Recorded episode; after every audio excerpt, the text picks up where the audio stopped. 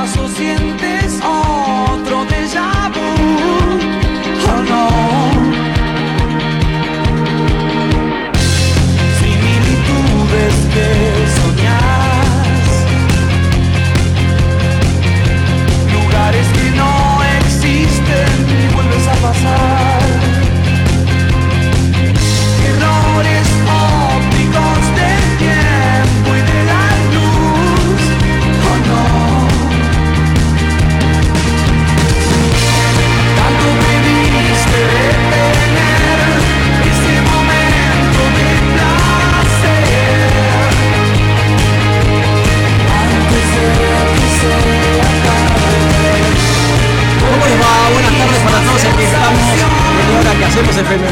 90.5. Mike Odierna es mi nombre. Aquí estoy con Gaby Maidana que me acompaña. No lo tenemos a Rolfi, eh, No pero la tenemos a Maca, que gracias a Maca todo es posible acá, porque si no está Maca se complica. Gracias. Maca. ¿eh? Genia que nos viene a dar aire y después Guilla seguramente se llevará el aire a otro lado. Y. Rolfi se asustó con el frío. No, Rolfi tiene un cumpleaños, no sé qué, ahijado, no sé qué historia, no podía venir, así que bueno, lo vamos a, vamos a tratar de, de, de, bueno, extrañarlo, no queda otra, ¿no? Y no. Maca, gracias, buen fin de, que genia gracias. Maca, como siempre, muy solidaria. Estamos acá en el 90.5, ¿qué programón tenemos hoy? Me mató esto de que la piel es el órgano más extenso del ser humano. De todo ¿eh? el cuerpo humano, Casi poético, claro. podríamos decir. Impresionante, impresionante. No sé cómo García Lorca no se le ocurrió. Bueno, este, muy, muy bien, ¿eh? Muy contento. Lástima el frío, ¿no? Vuelvo a insistir. Yo no te quería decir nada, Me había pero entusiasmado mañana va a estar terrible el día. No te, no te quería decir nada. Va a haber sol. Nos eso vemos sí. el viernes que viene, el programa acaba de terminar. Sí. Va a haber sol mañana. Esa Sí, es una buena noticia. Pero va a estar en unos 4 grados, ya dijeron. Así que buscate un buen abrigo. Listo. Ok. Domingo, inestable ya. O sea, frío. Mira la y diferencia encima- entre vos y yo. Ay, vos me muchas tirás, gracias. vos me, vos me tirás, contemos vos que me- nos, vos me tirás una mala onda, ¿entendés? Porque eso es mala onda. Contemos que nos está regalando un Marrock de Felford. Qué Mike acá, rico, riquísimo, gracias, muchas Mike. gracias. Pero igual te digo. que Igual va a ser frío. o sea, qué divina. Que todo muy lindo, pero va a ser frío. Ok, pero bueno, todo bien. Bueno, eh, Pero felices, bueno, podés felices buscar una acá. película, podés buscar una peli, un libro. Sí, es cierto, qué sé yo. ¿m? O vas a jugar con el tanque rosa. No, vamos a jugar, vamos a Ah, jugar, bueno. No, no, doce y media tenemos, generalmente empieza a la una, una cosa así, pero bueno, vamos a jugar, así que va a estar Les bueno. mandamos un saludo a- entonces a, a todos los chicos del tanque rosa. Después tengo que mandar una foto para Tanque Rosa. Están pidiendo Sí. una foto de nuestra invitada, Sí, sí, ¿no? sí, sí. Después, después le voy a sacar mientras ella habla, qué sé yo. Bueno, porque hubo reclamos. Hubo reclamos porque las fotos que, que recibió la producción no se veían completas eh, en cuanto a, eh, digamos, el look de la invitada. Entonces, Bueno, lo que pasa es que las fotos eran de su... eh, de Sí, ejercicio versión, claro, de su versión profesional, digamos. Me ¿no? dijo que tenía una en la playa, pero no daba. No, no, daba la San Martín, viste, playa nudista. no. Y ahí estamos escuchando una risa, ¿no? Que esa es la risa de nuestra invitada que todavía Antes no que la, la vamos- presente yo, me gustaría que hagas una presentación vos. Es que sin, sin dar el nombre, nada. Es, ¿Podríamos decir que es tu amiga? Podríamos decir. No, sí, decimos que es mi amiga. ¿Cómo que no? Muy es mi amiga, es mi amiga, pero además es muy divertida. eh, o sea, en, la, en su etapa, en su versión, en su cara, en su arista profesional, es súper seria, súper correcta, súper dedicada a su trabajo, hiper profesional. Ajá. Ahora, fuera de lo que es qué eso, linda la parte que viene ahora. Ay, no. Sí, sí. yo la conocí entrenando.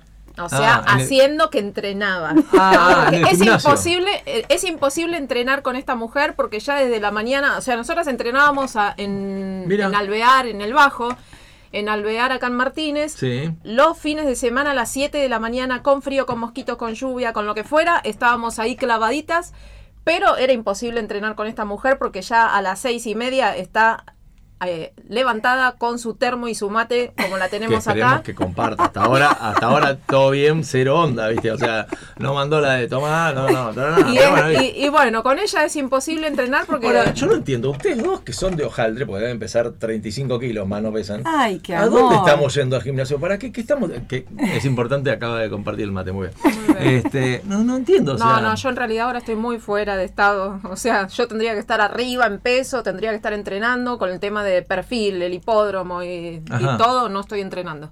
pero Pero no se te nota. tengo que volver urgente. Muchas gracias. ¿Ves que es mi amiga? tengo que volver ur- urgente a entrenar, a recuperar masa muscular y, y todo lo que ya bien, sabes del bien. entrenamiento. Pero bueno, eh, así que mm, la tenemos a ella acá que es hiper, hiper, así como es hiper profesional, es hiper divertida cuando está fuera de su ejercicio de la profesión. Es, eh, o sea, es imposible que hagas con ella alguna actividad sin estar matándote de la risa. Esa es, la cierto, realidad. es Ay, cierto. qué linda, gracias Gaby. No, Yo creo que para presentarlo tenemos que decir algunas cualidades que, que tiene, ¿no? Esto está chequeado, yo lo he chequeado con varias, viste que los periodistas chequean con varias fuentes, Sí, ya con sí, tres claro, o cuatro alcanza, claro. así que no hace falta. Inteligente, eh, capaz, eh, profesional, muy estudiosa. ¿Eh? Podríamos decir que hace un culto de, de- de- del cuidado de la piel, del cuerpo, de la salud. Por eso, bueno, su especialidad con, con la dermatología y la medicina laboral. Eh, tiene mucho sentido humor. Esto no es un dato menor, ¿ok? No es un dato menor.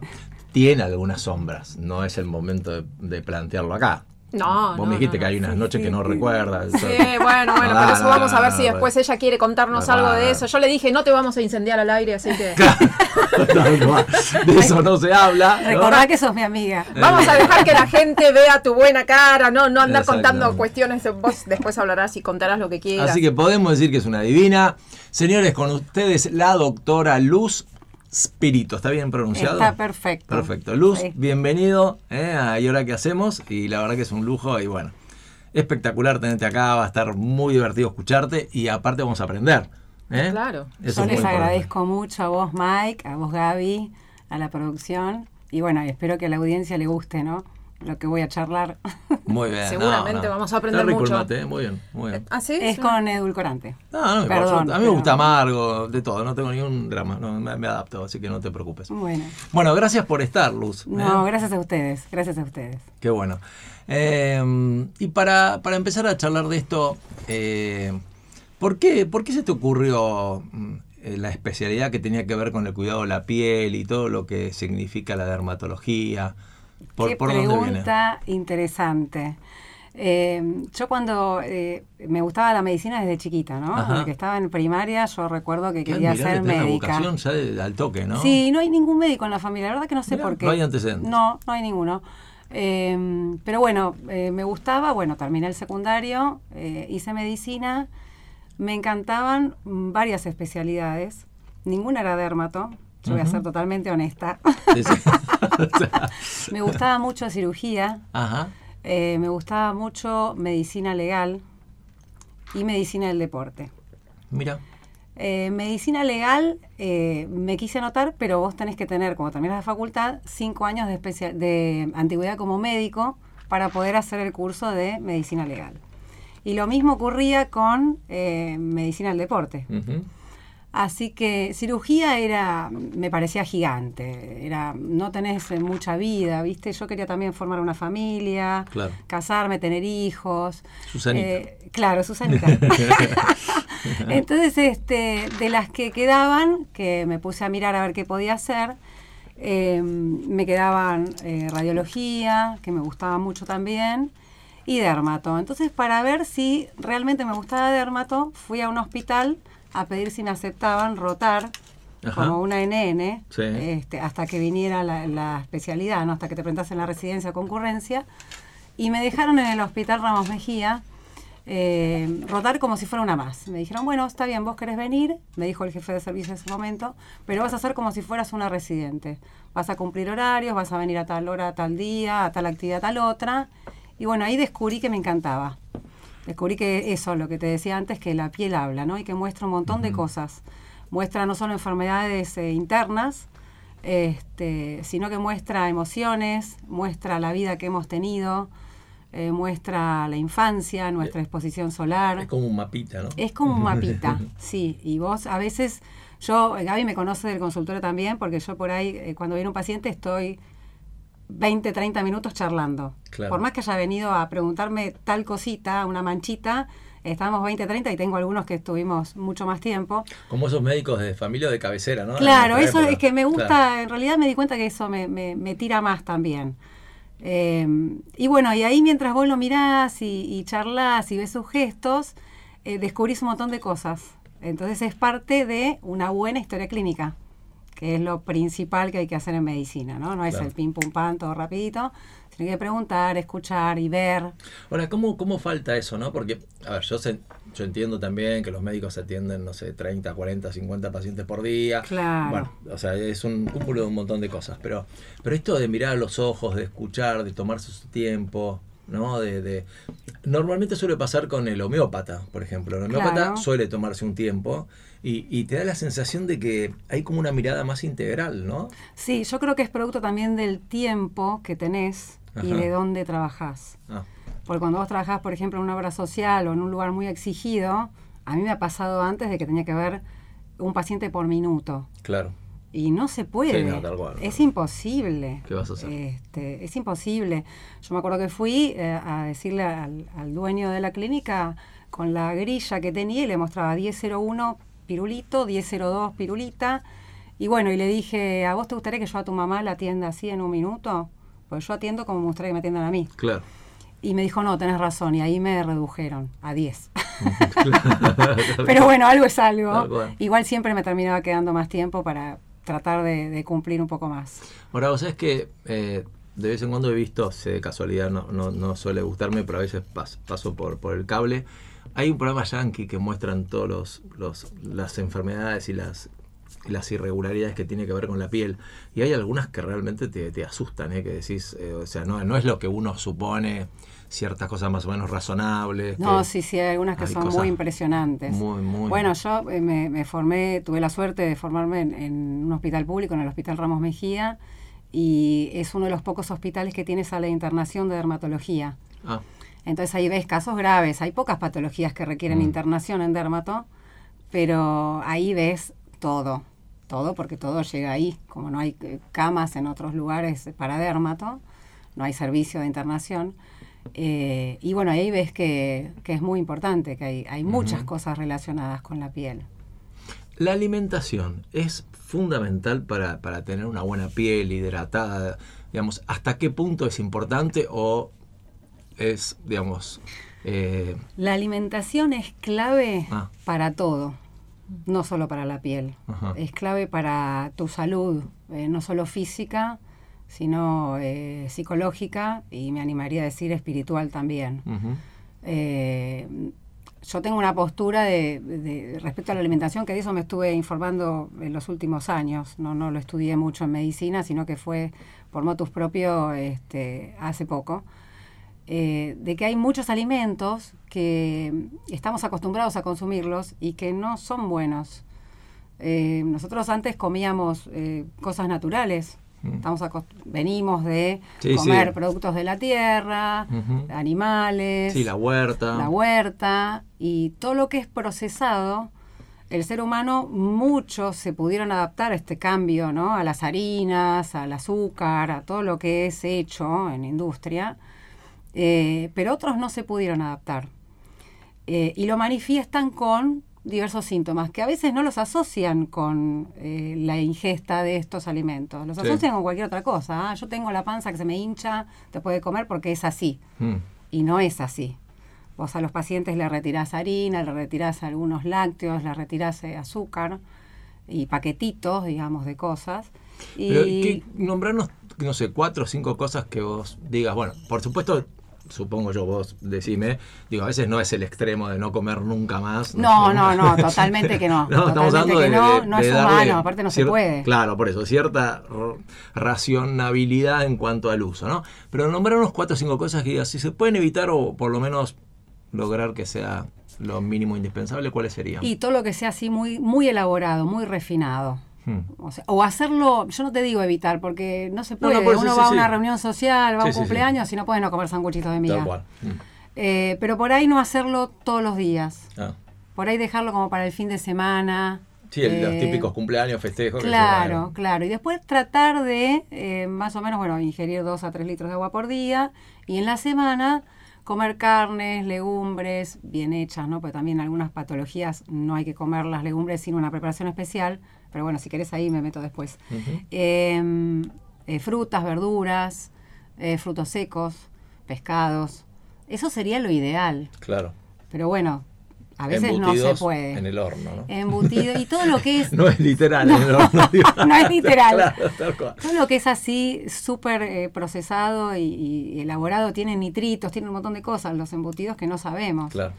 Entonces, este, sí, terminan. En algunas personas, ya te digo, algunas personas son más sensibles a la alimentación. Entonces, esas personas, por ejemplo, las que tienen patologías autoinmunes, que es el sistema inmune tuyo, el sistema de defensa, que te ataca a vos mismo, te ataca, te ataca a tu cuerpo. Lo reconoce como extraño y lo ataca. Entonces, estas, estas personas no pueden comer no- o hacer un abuso de este tipo de alimentos. Y hablando de eso, no sé, viste que hay, hay enfermedades o no sé si es por desconocimiento o qué, como que pareciera que cuando éramos chicos nosotros no existían, eh, por ejemplo, los celíacos. Digo, Claro. nadie, no sé, nadie descubrió, lo se descubrió hace poco, es desconocimiento nuestro, El celíaco antes la pasaba súper mal. claro. Porque no había nada de en venta para el celíaco. Claro. O sea, pobre podía comer fruta, verdura, carne. Chau, no podía comer más nada. Ahora hay en la góndola, hay muchas opciones, hay lugares Sí, sí, que sí, preparan aparte sin gluten. las etiquetas con- las etiquetas, sí. Pero bueno, la medicina fue evolucionando mucho. O sea, a partir de las biopsias que se hacen de intestino, que se estudia el intestino en el microscopio, eh, ahí se descubrió que era una alteración de las vellosidades, que son todas las una, una superficie que tiene el intestino para absorber los nutrientes. Eh, se estudió que estaban distintas en un celíaco que en una persona que no tenía celiaquía. Y entonces ahí, bueno, se fue avanzando en el tema, se descubrió que tiene un origen autoinmune también, porque toda esta dieta con gluten exacerba la enfermedad y hace que vos no puedas, tienen diarreas, tienen, la pasan mal, muchos dolores, eh, cólicos. Entonces, eso es lo que te fuerza. En ese caso, vos podés hacer esa alimentación. ¿Por qué? Porque si no te sentís tan mal, que te- eh, tu cuerpo te obliga a no comer harina. No es voluntad. O sea, puede ser un poco de voluntad, pero eh, si vos después te sentís mal, sabes que eso no lo podés comer. Claro. En ese sentido, el celíaco, bueno, la tiene más fácil. Distinto es si vos tenés, por ejemplo, acné, como pasa con algunas pacientes, sobre Mm. todo a partir de los 40, que no es normal tener Eso acné. ya no es exclusividad del adolescente. Claro, no, es exclusiva del adolescente y la gente grande hay que estudiar la parte hormonal, todo, pero hay gente grande que responde a la ingesta de harina, el, el acné. Entonces vos a eso le tenés que decir, eh, no puedes comer o tratar de evitar las harinas. Y bueno, es más difícil para esa persona que para, que el, que, para, que, para el que tiene celiaquía. Porque el que tiene celiaquía le duele, en cambio el que tiene acné no. No le duele. Entonces Sí. es mucha voluntad que tiene que poner para evitar esos alimentos. De la mano igual de esto, Sí, sí. de la mano de las dietas, y para que toda dieta sea, eh, que se pueda sostener en el tiempo, obviamente tiene que tener sus permitidos, por eso no es que es olvídate eternamente de las harinas blancas, olvídate eternamente Sí, de no comer eso. nunca más. O sea, Totalmente. pero de la mano de la dieta también para la salud del- de la piel es fundamental el descanso también. Mira, es fundamental el descanso, eh, La ocho hidratación. horas mínimo, la hidratación, el buen manejo del estrés, porque eh, es un tema manejar el estrés, ¿eh? Hay que, hay que, eh, requiere mucho esfuerzo, requiere que vos eh, busques descargas, ya sea gimnasia, boxeo, no sé, un curso de cerámica, algo que a vos te llene. A mí me llena hacer gimnasia y hacer el jardín, ¿no? Algo que te, un cable a tierra. Eh, también el cigarrillo le hace muy mal a la piel, bueno, y otras cosas, obviamente. Eh, pero no solo la dieta, ese es el descanso, manejar el estrés, eh, no fumar, tomar líquido y hacer ejercicio. Yo te diría que con eso, y dentro del ejercicio, lo que yo les recomiendo siempre es el entrenamiento de fuerza, más que el que te deja exhausta, viste, que no puedes respirar. Que sea un entrenamiento, por ahí el cardio no es para todo el mundo, el HIIT, esto que está tan de moda, el spinning, todo eso no es para todo el mundo. Yo recomiendo musculación, bien hecha, ¿no? Con una buena rutina. Eso ayuda mucho. Y vos hablabas de tu época en el Ramos Mejía, ¿no? Y que ese era el único lugar que tenía un lugar de internación. Sí, hay dos para- hospitales, creo que el otro es el Argerich, eh, pero el Ramos sí tiene un servicio de internación de dermato. Bueno, después de tantos años, ¿no? De ejercicio de la profesión, ¿cuál fue el caso más raro que hasta el día de hoy no podés sacarte de la cabeza por lo raro que fue, lo exótico que de ese caso, de esa patología, que aún hoy estés recordándolo? Eh, el que recuerdo aún hoy, eh, eh, sí era raro, no era así exótico, eh, era bastante, es un poco triste el caso. Eh, era una paciente que era muy joven y que justo la tuve yo internada en una de las camas que me tocaba a mí. Te puedo decir nombre, apellido y edad, cantidad de hijos, todo porque tenía un melanoma en el ombligo. Ella se controlaba siempre los lunares, pero nadie le había mirado el ombligo.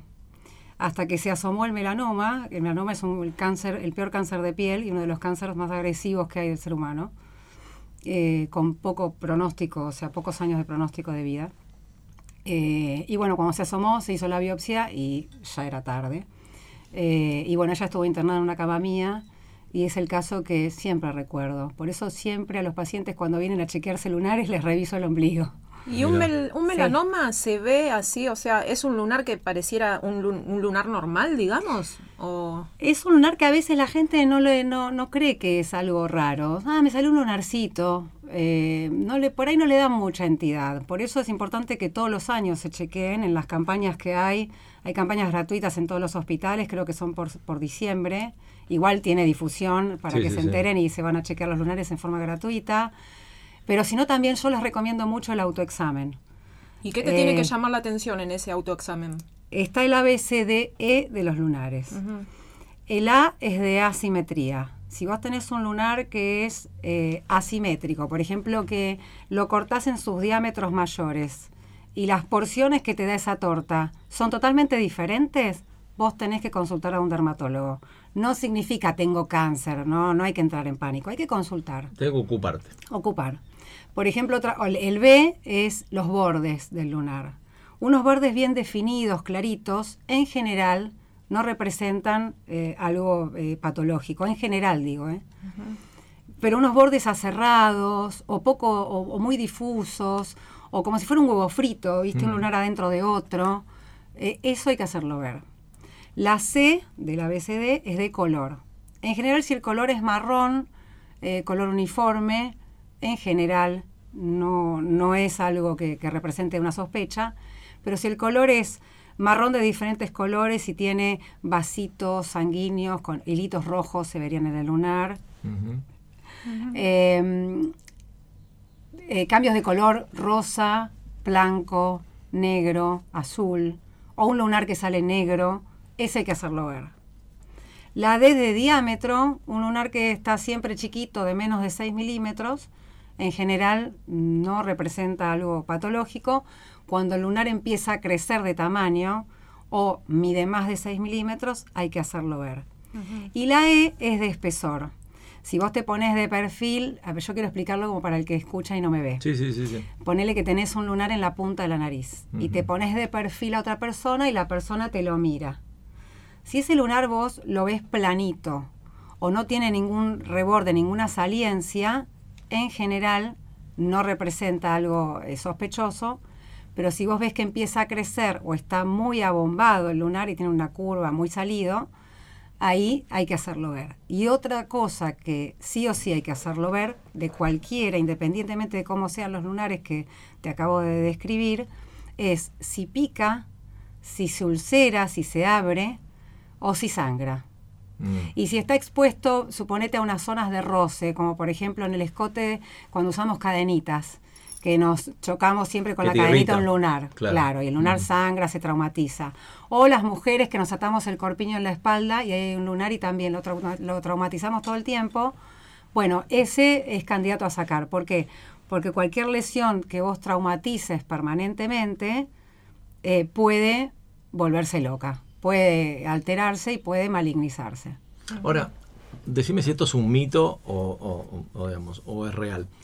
He escuchado muchas veces que dicen que si tenés lunares que vienen de nacimiento, esos no hay que preocuparse, son los nuevos, los que aparecen después. ¿Esto es un mito o no? Eh, eh, en parte sí, en parte no. Hay dos corrientes, ¿viste? Hay gente que dice que eh, los lunares de los dérmatos, Mm. los lunares este, pueden llegar a malignizarse, aunque lo tengas desde chiquito, y, y el que es malo nace así malo. Mm. Eh, la mayoría en el mito tiene razón. La mayoría de los que uno tiene desde chico, en general no se malignizan. La mayoría. Pero si vos estás todo el tiempo rascando el lunar que tenés desde que tenías 15 años, Claro. eh, lo pones al sol y no te pones protector y lo pinchás, porque hay gente que por ahí le sale un granito al lado, Mm. entonces lo pinchan y todo, bueno, ahí estás toreando la suerte. Claro. No sabés qué puede pasar. Claro. Es como tomarte el tren a las 4 de la mañana, por ahí tenés más chance de que te Sí, roben sí, sí. que si lo tomas de día. Ahora, bueno, ahora no por sé ejemplo, mucho eso, no sé, vos tenés un lugar, digo, ¿no sería más práctico? Estamos hablando siempre desde la ignorancia, ¿no? Por supuesto. Digo, esto de listo, lo sacamos y se acabó. Es cierto, pero hay gente que tiene muchos lunares y lo dejas como un colador si haces eso. Ah, Eh, hay unos lunares que se llaman nevos displásicos. Displásicos porque es muy parecido al melanoma. hmm, Entonces ahí vos qué haces. Si tiene uno, lo volás. Claro. Ahora, si tiene 15 en la espalda y es una persona joven, hay varias posturas. Yo soy más de conducta expectante, ¿no? De ir viéndolo y citarlo cada tres meses, hacerle foto y ver que eso no cambie. no- ni, ni descuidarlo ni. No, ni sí o al- sí control. Claro, Sí o sí control. tal cual. Eso sí. Pero me llama la atención eso. Si vos retirás, eh, extirpás un lunar que tiene como una profundidad tal que te va a dejar como, como si fueras un colador, como vos No, decís. pero te deja la cicatriz. Cuando son en espalda, la espalda es una piel muy gruesa y no cicatriza bien. Muchas veces hasta se abre, como es una zona de tracción, cuando uno se mueve. eh, entonces quedan esas cicatrices como si fueran aterciopeladas, como una estría, como un gusanito chato, gordito, nacarado. Eh, entonces, bueno, eso lo hablas con el paciente también. ¿eh? Hay pacientes que te dicen, no, no, sacame todo, así me despreocupo, y bueno, y le vas sacando de a dos o tres, este, o de a dos por vez, y el paciente se queda tranquilo. ¿Y cuándo hay que prestar atención o empezar a preocuparse o ir a consultar a un médico en los casos de esos eh, quistes sebáceos? El quiste sebáceo es una lesión muy benigna. Lo que pasa que a veces, depende de dónde esté localizado, si vos tenés una presión o tenés un golpe, cuando están en la espalda, en la zona de la, de la escápula, del homóplato, ¿no? De, ¿Cómo explicarlo? La parte del hombro de atrás, y vos le das a la silla y apoyás y le bueno, puede reventarse. Se rompe la cápsula y se revienta y sale el contenido hacia afuera. Y ahí sí tenés una infección. Entonces hay que tomar antibiótico y sacarlo. Entonces eso también requiere control, pero no por malignidad, sino por esa incomodidad que se puede infectar. Ahí no sería que lo estás traumatizando y podría degenerarse en algo. No, no, no, no. Ah, claro, ahí no. No, no, hay lesiones que no malignizan, que eso ya se sabe que no malignizan nunca. Sí, en este caso se puede infectar. Si vos lo traumatizás, se abre, o lo pinchás o lo apretás. Hay mucha gente que se entretiene con la espalda del marido, de la esposa o del novio y empiezan a apretar, apretar. Y hay algunos que no pasa nada, pero otros que no había que apretar. Entonces, el que apretaste y no había que apretarlo, lo que haces es hacer explotar la cápsula que tiene el quiste, conteniendo todo ese sebo. eh, y ahí sí se infecta y tenés que tomar antibiótico. La cirugía es más complicada porque hay que abrir un poco más, este, poner la, anes- la anestesia cuando hay pus, la anestesia no capta. Entonces, hasta además es más dolorosa. Así que mi consejo es que no aprieten los, los granitos o los- las pelotitas que encuentren Muy bien. en la espalda. Que busquen entretenerse las mujeres con otras cuestiones. Hay que ¿no? Con- entretenerse, que entretenerse con otra cosa. tal cual. Exactamente. Ahora vamos un poquito al tema este de, en, en la etapa de eh, la cuarentena, el COVID. ¿Qué otras complicaciones trajo esto para la salud de la piel? Eh, El uso de alcohol, las mascarillas, todo ese tipo Totalmente. de cosas. Eso, bueno, yo en cuarentena yo no paré de trabajar, ¿no? Porque eh, no sabíamos muy bien qué pasaba, pero bueno, la gente necesitaba atención. Así que eh, trabajé eh, todo el tiempo en forma personal y vi un montón de cosas, exacerbaciones de todas las patologías que se te ocurran por estrés, porque la gente estaba tan mal, tan estresada, que ah, hubo muchos herpes zóster, por ejemplo, que es una reactivación de la varicela de la infancia, eso también por estrés. Eh, hubo muchas alergias en los chicos, los que son atópicos, alérgicos, eh, se les ex- exacerbaba toda la alergia. Eh, hubo muchos brotes de, de acné por el uso de barbijo después, en forma posterior. Hubo reacciones en manos por el uso de alcohol, porque la gente estaba todo el tiempo poniéndose alcohol en gel. eh, y, este, y eso daba un montón de eczemas y de lesiones que se iban cronificando en el tiempo porque seguían poniendo el alcohol en gel y no se curaba la lesión. Claro. Eh, entonces hubo muchas patologías eh, agregadas al COVID, digamos, que no tenían nada que ver con el COVID en piel, pero que se producían por todo el alrededor, digamos, por todo lo que había que hacer, ¿no? El uso de detergentes, limpiar todo con lavandina, había que limpiar todo. Yo iba al consultorio y limpiaba todo con lavandina, me manché todos los pantalones salpicado porque limpiaba todo entre paciente y paciente. Lo No he nada- visto tus Lo pantalones viste, manchados, Sí, sí. lo viste. Eh, no tenía nadie que me ayudara porque en ese momento todos se quedaban en sus casas, entonces hacía todo yo. Eh, y eso en algunas personas por ahí más sensibles, más alérgicas, eh, o por estar tanto tiempo en contacto con esas sustancias nocivas, bueno, dio un montón de trastornos en las manos, ¿no? Las, las manos, la, la- la palma, el dorso de la mano, el, en el barbijo, muchos brotes de acné o picazón por el uso del barbijo, picazón en toda la parte donde va el barbijo, todo roja la cara. Eh, bueno, yo les explicaba que pusieran un trapito blanco entre el barbijo, porque había barbijos de cualquier tela, de cualquier cosa, eran máscaras que parecían de astronauta. Bueno, se veía en la cara de los mismos médicos de tantas horas con el uso del barbijo como quemada la zona. Exacto, ¿no? sí, sí, bueno, eso sí, por el tanto tiempo, eso fue al principio, Sí. por tanto tiempo de estar este, este, enmascarados totalmente, porque no se sabía mucho eh, cómo se podía transmitir. Ya después se sabía un poco más, ¿no? De que tenías algo abierto, la ventana abierta, eh, con el barbijo siempre, pero al principio era una paranoia, ¿no? No sabíamos, estábamos... Estábamos muy, muy, muy alterados todos porque no sabíamos cómo protegernos y a la vez tenías esa cosa de tengo que atender igual, Sí, sí, entonces, este, bueno, yo me, me sacaba la ropa antes de entrar a mi casa.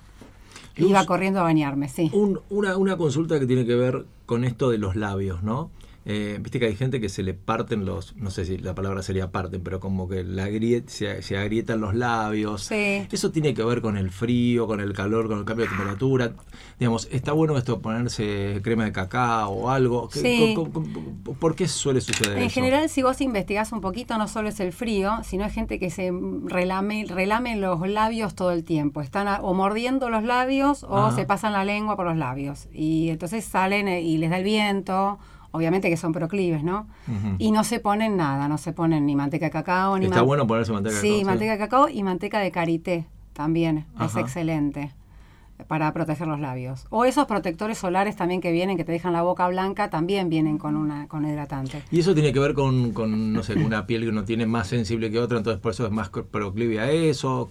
¿Por, por qué no? en parte sí, en parte sí, pero en general cualquier piel que vos le estés mojando todo el tiempo, exponiendo al sol y al viento, cualquier piel se va a agrietar. Ah, Por más resistente que sea, más, menos tiempo, en algún momento le va a pasar. O sea que esto de que la saliva este, a veces es curativa, otro de los mitos que, que en su momento existió tampoco Hay mitos así. de las abuelas, ¿no? Claro, Yo creo que era la excusa para peinarte, Claro. pasándose la lengua en la Tal palma cual. y ahí te peinaban. Tal cual, tal cual. Creo Eso que fue- era la excusa. Y eso puede llevar, a ver, en, en, digamos, en el descuido puede haber una infección si, si no estamos muy atentos, digo. o sea, Bueno, la boca del ser humano tiene eh, gérmenes tremendos, te diría que peor que el perro. mm. Eh, entonces sí, no, no es que es tan curativa. Si vos la pasás por una herida abierta, y es más complicado. Porque una mordida humana es mucho. Claro, porque más también complicado. conozco gente que se mata al sol y los labios le quedan destruidos. O sea, hay- Claro, claro, claro. En general los que los guardavidas, viste que tienen toda la piel cuarteada y los labios también. Eh, ahora hay más conciencia, ¿no? Con el tema del protector solar. Pero antes, yo me acuerdo en mi época, mi mamá si está escuchando me va a matar, pero yo, yo me pelaba cual serpiente, me sacaba las tiras cuando era chiquitita, roja, terminada, porque no había tanta conciencia. Te dejaban todo el día en la playa, corriendo, entrabas al mar, salías y nadie te ponía nada. Por ahí sí, en, lo- en mi caso eran más cautos porque a mi papá le gustaba dormir la siesta. Entonces, después de comer, eh, teníamos que dormir la siesta hasta las 3 de la tarde y llegamos a la playa a las 4, Claro. con lo cual Sí, este, no pasábamos complicado. tan mal, claro. No era tan complicado. y tiene el- esto que vos recién sobre el tema de las temperaturas, ¿influye un poco esto de eh, frío, calor, no sé, eh, el- el- la temperatura exagerada o no, no sí, necesariamente? sí, sí. La O sea, temperatura Todo va influye- sumando. Total. Sí, porque aparte cuando hace calor vos tenés también la transpiración y todo eso altera el manto que tiene la piel de protección, ¿no? De lípido y de agua, que el agua es por perspiración, o sea, de abajo hacia arriba la piel se va hidratando de las capas profundas de la piel. Entonces, si vos le metés frío, viento, eh, la humedad del ambiente también, todo eso influye y, y te la resquebraja o te la hidratan excesiva, excesivamente. Claro. Claro. Si vos te metes en una bañera y te quedás 15 minutos, la piel la vas a notar que está toda como agrietada porque se sobre no agrietada, sino con como blanquita y toda rugosa porque se sobrehidrató. Lo mismo ocurre al revés. Si vos estás en el desierto con viento, sol, la piel se resquebraja. Se resquebraja literalmente. Y entonces, ¿qué, digamos, qué recomendás? Eh, crema de cacao. el- Para otra- los la labios, sí, manteca de karité. Manteca de eh, karité. crema de cacao. Tratar de evitar el tic, que a veces uno tiene el tic de morder el labio, de relamer los labios. eh, eso hace que se cuarteen. Eh, y respecto a la piel, bueno, hay mil cosas. A la piel que no es labio, digamos. Este, una buena hidratación. Hay un poquito de verso también, ¿no? Con las cremas, digo, hay veces. Hay de todo, vos vas a comprar, claro, No, o sea, y además te salen un ojo de la cara, ¿viste? La gente está muy contenta con nosotros, las empresas. En este sí, momento, sí, sí, agradecidos. Por suerte no tenemos auspiciantes. No, así claro. No tenemos que cumplir con nadie. Mira, en general, si, si vos haces una buena dieta, tomás agua y la hidratás, si no tenés ninguna patología, Sí, sí, digamos, tenés una piel normal, eh, y la cuidás del sol eh, con protectores, no vas a tener ningún problema. Mm. Porque en invierno la piel está cubierta y en verano cuando la descubrís le pones un poco de protector que también hidrata, ¿no? La mayoría de los protectores que hay ahora en el mercado, los buenos, Sí. eh, vienen con una función también hidratante. Así que eso... Y cuando decís hidratar la piel, para que la gente eh, sepa, ¿no? Hidratar la piel es tomar agua, agua, solamente agua, o cuenta un mate, cuenta una gaseosa, cuenta todo lo que vos sea infusión y consumas en el día. Lo mejor es tomar agua a temperatura ambiente, eh, ni fría ni muy caliente, ¿no? En general se recomienda dos litros de agua, agua, agua. Y aparte, si vos querés tomar infusiones, eh, mate, eh, gaseosas no hay suma- que tomar. Todo eso suma, Todo digamos. eso sería un plus, pero lo importante es que tomen los dos litros. Depende del peso, ¿no? Un niño no le vas a dar dos litros. Claro. Eh, pero un adulto más o menos promedio, dos litros, dos litros y medio, tres, está bien. Hay gente que toma demasiada y ya eso no es normal. ¿eh? Hay gente que realmente toma seis litros por día. Ya eso es potomanía, ¿no? Esa es Ajá. una manía de tomar agua y tampoco hace bien. Y como todo lo que como son todo excesos, extremo, claro. exactamente. Eh, como todo extremo. Vos haces tratamientos también de estética. Sí. ¿Cuál es el límite ahí para conservar la salud y no irte al otro extremo también, ¿no? Están estos, eh, hablando de los labios. Hay tantos tratamientos hoy de estética que terminan desfigurando esos Termina labios. siendo otra persona la persona. Exacto, pero cuando se Incluso te aparecen esos ceniceros, viste, de goma que, que parecen una cubierta. de- Perdón, eh, por la figura, Sí. pero. Y esta pregunta me viene ahora porque hoy vi, hoy justamente en el Instagram estaba el, el Instagram de... mm, eh, ay, ¿cómo se llama esta chica que salió de... eh, Hay De las que de hacen. Cris Morena, la chiqui- Ch- Cherry, Agustina Ah, Cherry. Agustina Cherry. No Está, emba- embarazada, pero eh, sacó un- una publicación en su Instagram hoy diciendo, ya sé que van a decir que me hice la boca, pero es un herpes. Yo lo veo y no se parece mucho a un herpes. no soy dermatóloga, pero digo, pareciera, un- pareciera una- unos labios hechos, ¿no? Sí, igualmente no creo que se los haya, se los haya hecho estando embarazada. No, no lo sé, Eso, yo no mm, eso sabrás vos que sos no, la supongo profesional. que no, Pero que. ¿cómo, ¿cómo no cruzar esa línea, no? Para...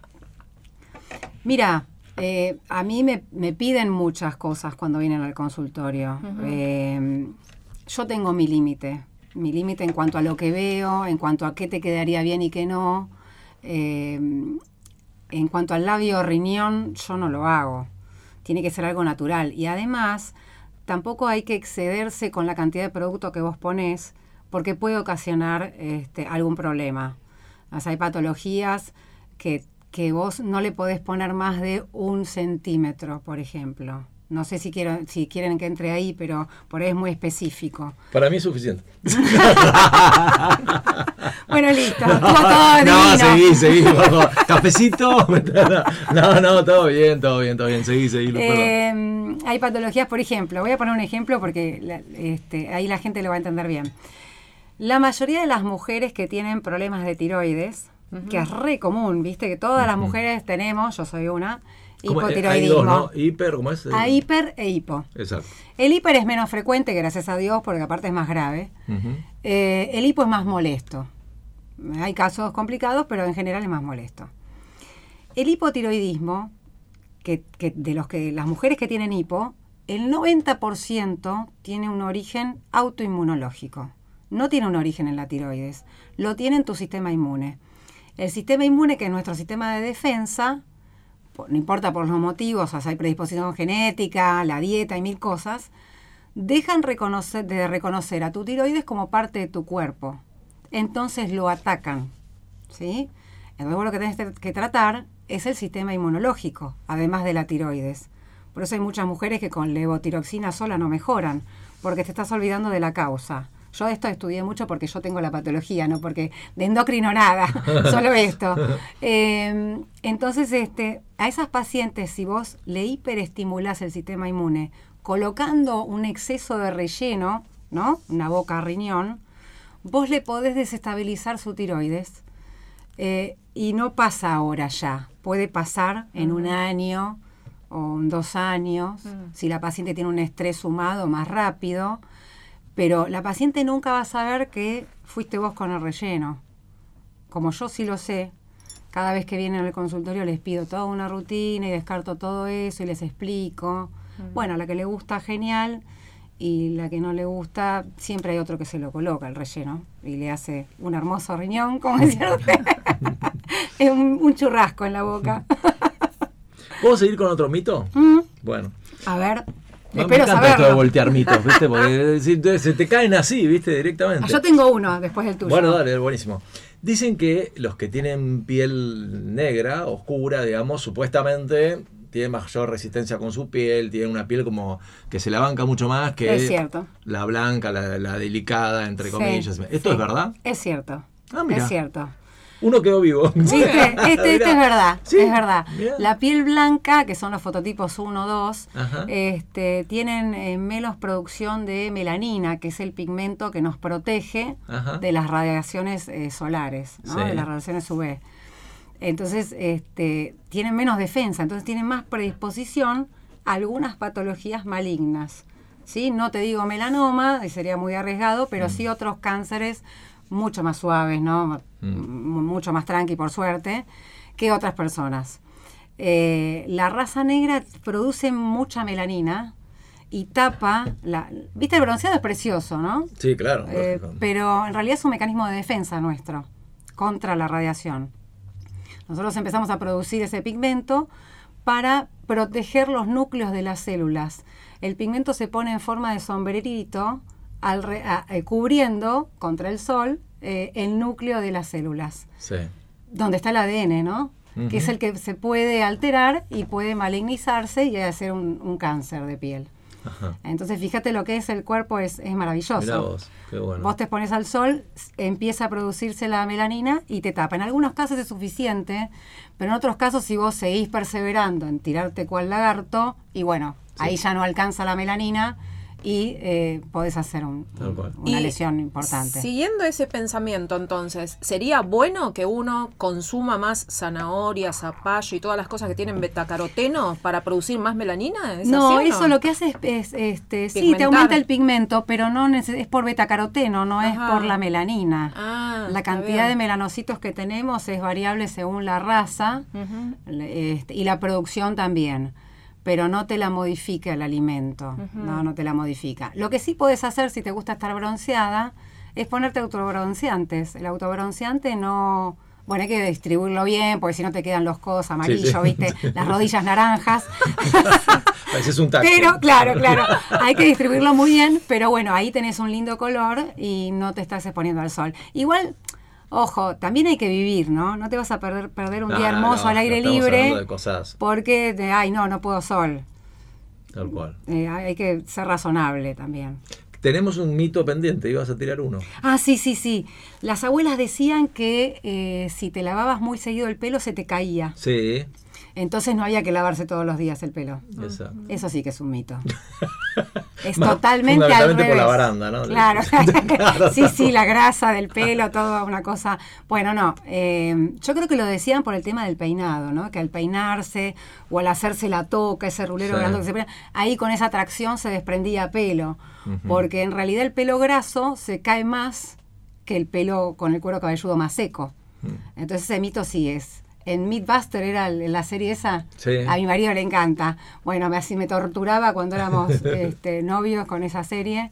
Y mm, eh, sería un mito derribado, ¿no? Para, el, para el programa ese. Tachado total. Es al revés. Ahora, eh, mi abuela decía esto y, y me parece que está bueno plantearlo, a ver si coincidís, que, bueno, ella, digamos, vivió hasta hace, no sé, 20 años, o algo así, las cirugías habían empezado ya a, a tener, digamos, este, un auge importante, pero ella decía que para saber la edad de una mujer, vos le tenías que mirar las manos, que las manos no mentían. Claro, es cierto. Es cierto eso, Es ¿no? cierto, es cierto porque por ahí la mujer se tapaba, se, se podía tapar la cara o con el maquillaje, Claro. o se tapaba con esas capelinas, pero las manos, el dorso de la mano quedaba siempre a, a la intemperie, al Aparte rayo se del empiezan sol. a manchar también. Empiezan a salir las manchitas que son las delatoras Claro. eh, por el daño solar. Así que ese sí, ese es verdad. Mira. Esas manchas, sí, ¿a, a qué se deben entonces? ¿A, la- Sí. a los años que vos tuviste de exposición al sol? Muy bien, Gaby, se ve que me escuchaste cuando venías al consultorio. Muy bien. No, no, Sí, no. sí, Eso sí, es sí. trampa. Están leyendo los apuntes. No, de- no, no, ¿qué? De No. luz. Los apuntes de luz están leyendo. Luz ¿no? espíritu, El manual de luz, ¿te acordás del manual de luz sí, que sí. teníamos? Ah, vale. El de Capeluz. El de Capeluz. Qué bien que tuviste. El de Capeluz. Eh, no, este, esas manchas eh, pueden ser daño acumulativo, ¿no? Porque esto hay mucha gente que te dice, ay no, pero yo no tomo sol y mira las manchas que tengo. Bueno, pero cuando eras chica, trabajaste en el campo o, o vivías en la playa y vacacionabas tres, me- tres meses, o- ¿te acuerdan que antes se vacacionaba tres Sí. meses en la Sí, sí, playa? sí, tal cual. Claro, ahora no hay nadie, pero antes A- a- sí. aparte llegabas y decía Sí. la carpa de, ¿viste? Sí, Como sí, si fuera sí, una claro. familia que tenía Claro. ya instalado una escritura. ahí. Te ibas de. Navidad hasta marzo que empezaba el colegio. Sí, bueno, eh, entonces ahí se acumulaba mucho daño solar.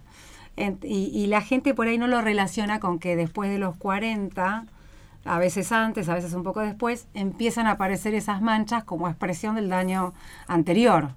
Entonces vos lo que tenés que hacer es cubrirte para no seguir sufriendo más daño, pero no vas a evitar que detone el que tuviste cuando, Sí, te- cuando eras chico. Podés tratarlo, podés hacerle láser, podés poner algún ácido, hacer pinis, lo que sea, como para volar esa mancha. Y si te seguís exponiendo, te van a salir otras. Mm, Pero esas ya están. Ahora, y, y los pacientes, cuando te vienen, vamos a poner un poquito de humor a todo esto. ¿no? Uy, a ver. Eh, los pacientes, hay preguntas que vos decís, ¿cómo se le ocurrió a este tipo preguntar esta huevada? Porque eh, también eh, pasa esto, que el miedo Mirá te que lleva me- a preguntar cosas me que... están escuchando, No, no sin nombre, sin nombre. Nada más que, la, nada más que el apellido. Este, No puede dar ejemplos tampoco entonces. Bueno, Gaby, cuando vino una vez. Porque, ¿sabes qué? Mira, te voy a contar algo que pasó a mí. Bueno, eh, Gaby también es abogada, así que sabe. Eh, un día, bueno, viene una, una persona mayor que va a hacer un divorcio, este, que le, le hicieron un divorcio en el estudio. Buen fenómeno, todo bien, me pongo de acuerdo, listo, lo cuento rápido. Ok. Entonces, viste, el tipo hacía como un seguimiento. Le digo, que se tranquilo, yo en cuanto lo presento le aviso. Buen fenómeno. Y le avisé que, al, digamos, eh, a la mañana, suponete que le avisara ahora, que a la mañana lo había presentado. Me dice, bueno, fenómeno, ¿puedo pasar un ratito por su estudio? Digo, capaz que quería venir para mm, que le mostrara, en esa época te, te daban, te acordás el papelito con Sí, el sello. claro. con aquello. Digo, sí, no hay ningún problema. bueno. Entonces pasa, y yo estaba preparado para eso, ¿viste? Entonces, bueno, me, me empieza a hablar y qué sé yo, y me dice, quería saber eh, qué pasó con la presentación. Digo, no, ya se presentó, entonces le muestro. yo- No, no, pero, pero, ¿qué, qué, qué- qué es lo que pasó? Me decía. Y yo lo miraba no, no entendía qué es lo que pasó, a qué se re- refería. Y le digo, pero ¿en qué sentido me dice usted? ¿Qué dijo el juez? ¿Cómo que dijo el juez? Él pensaba que el juez recibía la demanda y decía, no, no te puedo creer que se separó, ¿entendés? O sea, un tipo que no conoce. Él- su fantasía Claro. era que los tipos se conmovían, ¿entendés? Ante una situación de un divorcio. Claro. Mi amor, Claro. yo no podía creer. O sea, ¿entendés la imaginación a dónde iba? Sí. Cuando le expliqué que el juez jamás iba a ver ese expediente, que en realidad, eh, digamos, era de común acuerdo e incluso hasta iban a. Se bueno, firmaba chau, claro. O sea, ¿entendés la desilusión de este hombre? El Claro. hombre pensó que la justicia sentía, que tenía emociones. No, no, no. Bueno, pero en el, en el consultorio, ya sea consultorio jurídico, consultorio de un médico y en las clases, es el momento de preguntar todas las tonterías que a uno se le puedan ocurrir. ¿Es así o no es así? Es así. lo primero que dice un Sí, sí, tal maestro, un Las obviedades, las Claro, obviedades. claro. Está perfecto. En Exacto. eso me, sí, me gusta que tengan esa libertad cuando vienen a consultar. ¿Y qué te han preguntado? Es insólito Exacto. que decir. No, lo, lo insólito que recuerdo es cuando hacía guardias eh, y eh, estaba 24, 48 horas. Un día a las 3 de la mañana sonó el timbre. eh, entonces bajé a atender. eh, yo estaba curiosamente recostada durmiendo, porque nunca me acostaba. Y mm, bajé a atender en la guardia general, te hablo de emergencias. Sí, sí. Y era un señor que cuando le, le digo que pase me dice, no, vengo porque me salió esto y me muestra una verruga en el dedo. Mm. Uy, le dije yo, ¿y cuánto hace que apareció? Tres años, me contestó. Tres de la mañana, hacía tres años que tenía la verruga. Y yo dije, ¿y a usted le parece una guardia de emergencia? Sí, no, porque pasaba por acá. Eso fue bastante loco, lo mandé a consultorios externos, pero... Ah, pensé que otro lado. loco. Ah, sí, También, por dentro sí lo mandé porque me tuve que levantar, pero no se lo dije al señor. O sea que le pintó ahí la. Le pintó pasar y consultar por la verruga, sí, eso, eso fue algo loco que, que me pasó. Y Pero después no, en el consultorio, si me preguntan, a mí me encanta, no. me encanta, ella se me y conoce. vamos a investigar un poquito más sobre este tema. Otro mito, ojo, me gustaría que me mires a los ojos y me contestes con A ver. sinceridad, ¿no? Si es que se puede, una, me decís, no, mira, hay Vos una- me tenés que mostrar antes los mitos que tenés ahí anotados. No, no, no tengo nada anotado, no, no. Esto de que las guardias son Mm, un momento, por momentos hay, digamos, holgorio, alegría, Em, rock and roll. ¿Esto es cierto te o es diría un que es mito? como el primer mito que me preguntaste. En parte sí, en parte no. Me encantó la respuesta. Eh, vamos en muy- parte no, sí, eh, eh, vamos en parte sí. No seamos En parte sí. Está el marido escuchando del No, otro lado. pero bueno, pero no, supongo que es una, sabe, ya me conoce. una época No donde no decir- haya estado, eh, o sea... En la eh, época de guardia, cuando ella estaba eso, haciendo vida de ¿Desde rock and cuándo roll está el la- marido en la vida de Luz? Para saber... o sea, Hace 21 años, Uh. pasado mañana. Se complicó. O sea, de estudiantes no. De estudiantes tuyo No, no, yo... Bueno, apuntemos a eso. Eh, Cuando era estudiante. Lo que se pueda contar, porque el yo otro- Era amiga de su hermano Mira. cuando era estudiante. No, no, volviendo a las guardias, si querés te contesto. Eh, O que porque viste vos, vamos a decirle que la He visto más. desastres, No, de pero siempre te eh, siempre es según si vos querés participar o no. Ah, ok. Yo era de las de larga que me quedaba abajo de nochera recibiendo todos los pacientes mientras los demás estaban arriba de joda. Eh, perdón, pero era Me así. mató, me mató. Y me quedaba con otra chica que también, y porque la verdad lo hacíamos para aprender, ¿no? Yo Sí, estaba sí, en los claro, últimos años de la carrera y tenías que ir a llamar al, al cirujano o a quien fuera, que estaba durmiendo, ¿eh? Porque lo No, que no, hacían sí, tampoco es todo residentes. lujuria, más bien. No, eso es lo que hacían, no hacían, tampoco hacían gran cosa, ¿eh? era una comida con unos tragos, pero bueno, Sí, eran sí, los sí. residentes. También Yo era manera, antes de la residencia, También así supongo que es una manera de distenderse. Eh, si no- distenderse, sí, sí, eso sí, sí, totalmente. Claro. Pero no, no, tampoco pasan cosas así, eso es medio Pasa mito. lo mismo que pasa en la sociedad. Eso, lo mismo que pasa en cualquier laburo.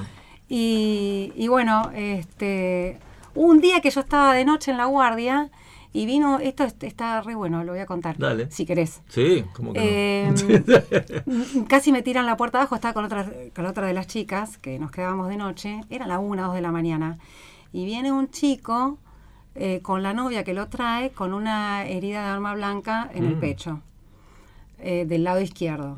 Entonces, este, viste, yo no- el, el pibe tenía mal color, decía me muero, me muero, yo era una pichi, la verdad. Entonces llamé a la residente que estaba en ese momento, no voy a decir de dónde, eh, que era residente de cirugía. Entonces ella vino, metió el dedito ahí y dijo, a ver, no, no, esto es superficial, suturalo. Y yo creo que eh, Dios quería que ese chico viviera, porque yo ese día había tenido una clase de lo que era dolor cardíaco. Mm. Y en un momento, este chico, 21 años, eh, estaba acostado en la camilla y se puso de costado. Y me dijo, me muero. Se puso del costado izquierdo. Yo ese día había tenido una clase donde el docente nos explicó que el dolor cardíaco del pericardio, de la membrana que recubre el corazón, calma poniéndose del costado sobre el corazón. Entonces, cuando lo vi hacer eso, dije, no es, no es superficial. Yo por las dudas voy a buscar al cirujano cardiovascular. Le tiré la puerta abajo, a los tres segundos este, salió, le expliqué, salió, y te digo que no sé cuánto pasó, pero fue un flash que el chico ya estaba en quirófano, eh, abierto este, como un cual sapo, con una herida de arma blanca en ventrículo izquierdo. Y el corazón era una bolsita sin nada ya. Eh, se le, me dejaron estar en esta cirugía porque yo había avisado, ¿eh? Mm. Eh, porque si no estaban todos los, llamaron a todo el mundo, Eh, se le pasaban eh, líquido, sangre, ¿no? Por todas las, por venas de, de pierna, de, de brazos, una cosa para reponerlo. A los cinco o seis días estaba caminando por los pasillos del hospital, ese chico. Eh, por eso te digo, fue una, una gran casualidad que yo, por el detalle ese de la clase ¿eh? que tuve, fui a avisarle. Por estar al- atenta a la clase. ¿Y Muy bien. cómo- cómo- Qué divina que sos. Profundiza un poquito con esto del lado izquierdo. ¿Por qué lo del lado izquierdo? Porque el pericardio, eh, al estar lleno de sangre, cuando vos le pones el peso, no sé por qué razón, te calma el dolor. Se calma el dolor cardíaco porque ese el, el chico tenía la, la puñalada hasta el ventrículo izquierdo. Quiere decir que el corazón estaba bombeando hacia afuera. Sí, claro, la sangre. Mm. entre el, Como, una manguera que pierde. Claro, sería. vos tenés el corazón y tenés el pericardio, que es una membrana que lo recubre. El pericardio había cerrado un poquito, pero la sangre se iba acumulando entre el corazón y la membrana. Entonces iba saliendo y bueno, cada tanto salía porque también tenía fuera, ¿no? De, de- de la parte de lo que es corazón y pericardio te- tenía sangre. Calcula que toda la bolemia la estaba Mm. tirando hacia afuera.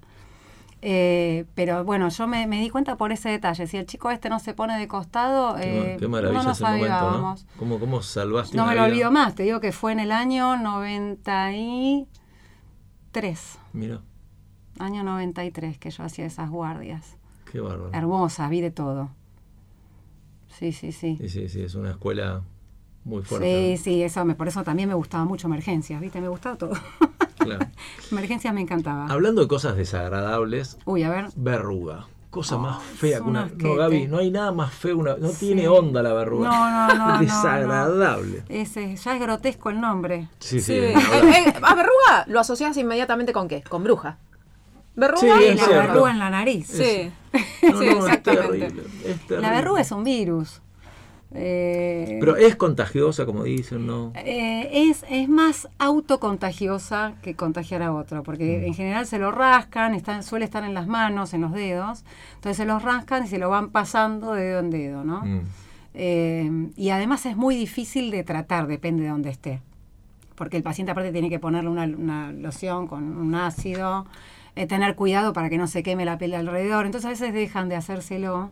También salen los pies, ¿no? Sí, bueno, Las a mí, pues es que a mi hijo, a Mateo, le pasó a cuando era chico, empezó a salir verrugas en la planta de los pies. Fue complicadísimo. Un plomo, ¿no? sí, Bueno, sí, tratarlas Fuimos a la son- dermatóloga, que bueno, no le encontraba la vuelta hasta que en un momento me dijo, mirá, no quedan muchos caminos por recorrer, vamos a tener que quemarlas, ¿no? Me, me- me tiró como esa onda, pero que estaba haciendo lo posible para evitarlo. para pero- evitar quemar, sí. Pero bueno, claro, lo Sí. cual implicaba no poder caminar por, por, por un tiempo. Bueno, era Sí, toda una sí, complicación. Es un plomo. Y en ese momento, quien, quien era a mi mujer me dijo, ¿por qué no probamos con un homeópata, qué sé yo? Y yo, viste que cuando uno no conoce, lo primero que hace es, nada, es un divague, hace los globulitos, no sé qué. Bueno, fuimos. Antes que eso le pregunté a la dermatóloga, le digo, mirá, esto... me dice, no hay ningún problema. Me dice, yo no tengo drama de que sumen cosas, Claro, y sucede bien, total. y si no, bueno, no pasó nada. O sea, mal no, no, o sea, Mal no va a ser, yo no tengo el mismo criterio. Exactamente, bueno, fuimos, globulitos, todo lo más. Un día me acuerdo, Mateo estaba, dormía en una cama marinera en la parte de arriba, me llama, papá, vení, ¿no? Cero. Desaparecieron todas. No sé, o sea, esas cosas mágicas que no puedes creer que... Sí, sí, sí. No sé si fue lo anterior, más esto, es Las dos esto, cosas. Las dos cosas, no sé, pero me pareció... Y me encantó la, la, la reacción de la dermatóloga diciendo que, que no había... no- no- o sea, no la, el celo de, no, esto sí, esto no. Sí, listo, no, no, todo, claro. si suma, Todo suma. Que sume, ¿no? Todo suma, totalmente. Lo mismo cuando te dicen la culebrilla, que te la curen, no sé qué. Yo lo único que les pido es que te la curen sin tinta china. Pero aparte Claro. lo del tratamiento, y ahí tenés otro mito Mm. eh, que decían las abuelas, que si la culebrilla te, te daba toda la Ah, vuelta sí, te sí, morías. Tal cual. ¿sí? Eso es otro mito ¿Se también. acuerdan? Sí. Tiene algo de cierto. Vos sabés, porque en general es de un lado solo la culebrilla. Mm. El herpes zóster vendría a ser, ¿no? En general es de un lado solo, porque toma una raíz nerviosa de un lado. En los pocos casos en que es bilateral, que sale de los dos lados, que sería como te da la vuelta, como decía la abuela, Sí. es cuando hay alguna enfermedad eh, que compromete el sistema inmune grave. Mm. Entonces ahí sí es Ah, cierto. se explica entonces. ¿por Eh, ahí sí es cierto. Por ejemplo, un paciente con HIV, Mm. eh, un paciente con una inmunodeficiencia grave, eh, ese paciente puede hacer un herpes zóster bilateral y en ese caso sí es mortal, quizás no por el herpes zóster, pero sí por la otra patología que tiene. Y con respecto a la verruga, ¿qué es, ¿por qué sale? No, no entendí esto. O sea, ¿por qué sale? Porque, Es un no sé. virus que puede estar en cualquier lado, en cualquier superficie, Ah. y vos en alguna grieta de tu piel, por rascado por tocar algo, y Se enganchó. Se enganchó, quedó, y si vos estás con algunas condiciones proclives, crece. Si no, no. Por ejemplo, em, los pacientes que tienen poca vitamina D, es que, la- que por ahí era el caso sol, de tu hijo, Sí. claro, pero también se toman comprimidos Ajá. o cápsulas. Sí, sí, ya estoy tomando. Eh, muy bien. Después de la pandemia, todo el mundo con la vitamina D por el suelo, ¿viste? Eh, en algunos casos, eh, vos suplementándolo con vitamina D, lográs que la verruga se vaya. Ah. Quizás el homeópata le dio algo también de vitamina D, Puede ser. porque es una hormona que es inmunomoduladora, es una vitamina para el sistema inmune, digamos, O la sea, vitamina D. la verruga se puede eliminar, no es que, pero no digo solamente quemándola ya con ácido, se puede eliminar de estas maneras más naturales consumiendo vitamina. Bueno, no, la tenés que ayudar. A veces con la vitamina sí logras que se vaya, pero a veces no alcanza. A veces es el tratamiento más la vitamina. Ajá. Porque vos tenés, haces el tratamiento y no se va nunca, bueno, chequea la vitamina D, seguro está baja. Y si vos le subís la vitamina D al paciente, subirle, subírsela en sangre, me refiero a darle suplementos y después dosar que se eleve a, un- a una cifra normal, ahí el resultado del tratamiento va a ser positivo. Yo tenía un compañero en la oficina donde trabajaba eh, que tenía alrededor de los ojos todo como si fueran unas verrugas planas, ¿Se pero que se le, se le iban... Ah, ¿se llaman así? Verrugas planas se llaman. No, no, te juro que no lo sabía. ¿eh? Vos estudiaste y no me dijiste nada. No, no, no, una juro cosa, que una cosa es, es ponerle onda a la intuición, otra cosa es venir con todos los temas preparados. Gaby. Estoy describiendo, estoy describiendo la verruga tal cual yo la veía. Era como una verruga plana. Claro. Y se le eh, multiplicó todo alrededor de los Claro, ojos. Ojo, hay otras lesiones que son más amarillitas. No sé si eran esas No, estas caso. eran marrones y se le multiplicó, era como que se le contagió sí, todo alrededor de los ojos de eso. Sí. Esas Eso son verrugas son que se- que pueden quemar de esta manera que Seguramente decís. estaba muy estresado tu compañero, tu amigo. Pero se le llenó todo, todo Claro, completamente. Porque se tocan y se, se, se van repartiendo. Eh, yo en pandemia tuve el caso de un nene, los nenes hicieron mil cosas en pandemia, en cuarentena me refiero, eh, que se llenó todo su cuerpo de verrugas planas. O sea, de, la, de, de un día para el otro, empezó con una o dos hasta que se brotó todo y era por Dios, estrés.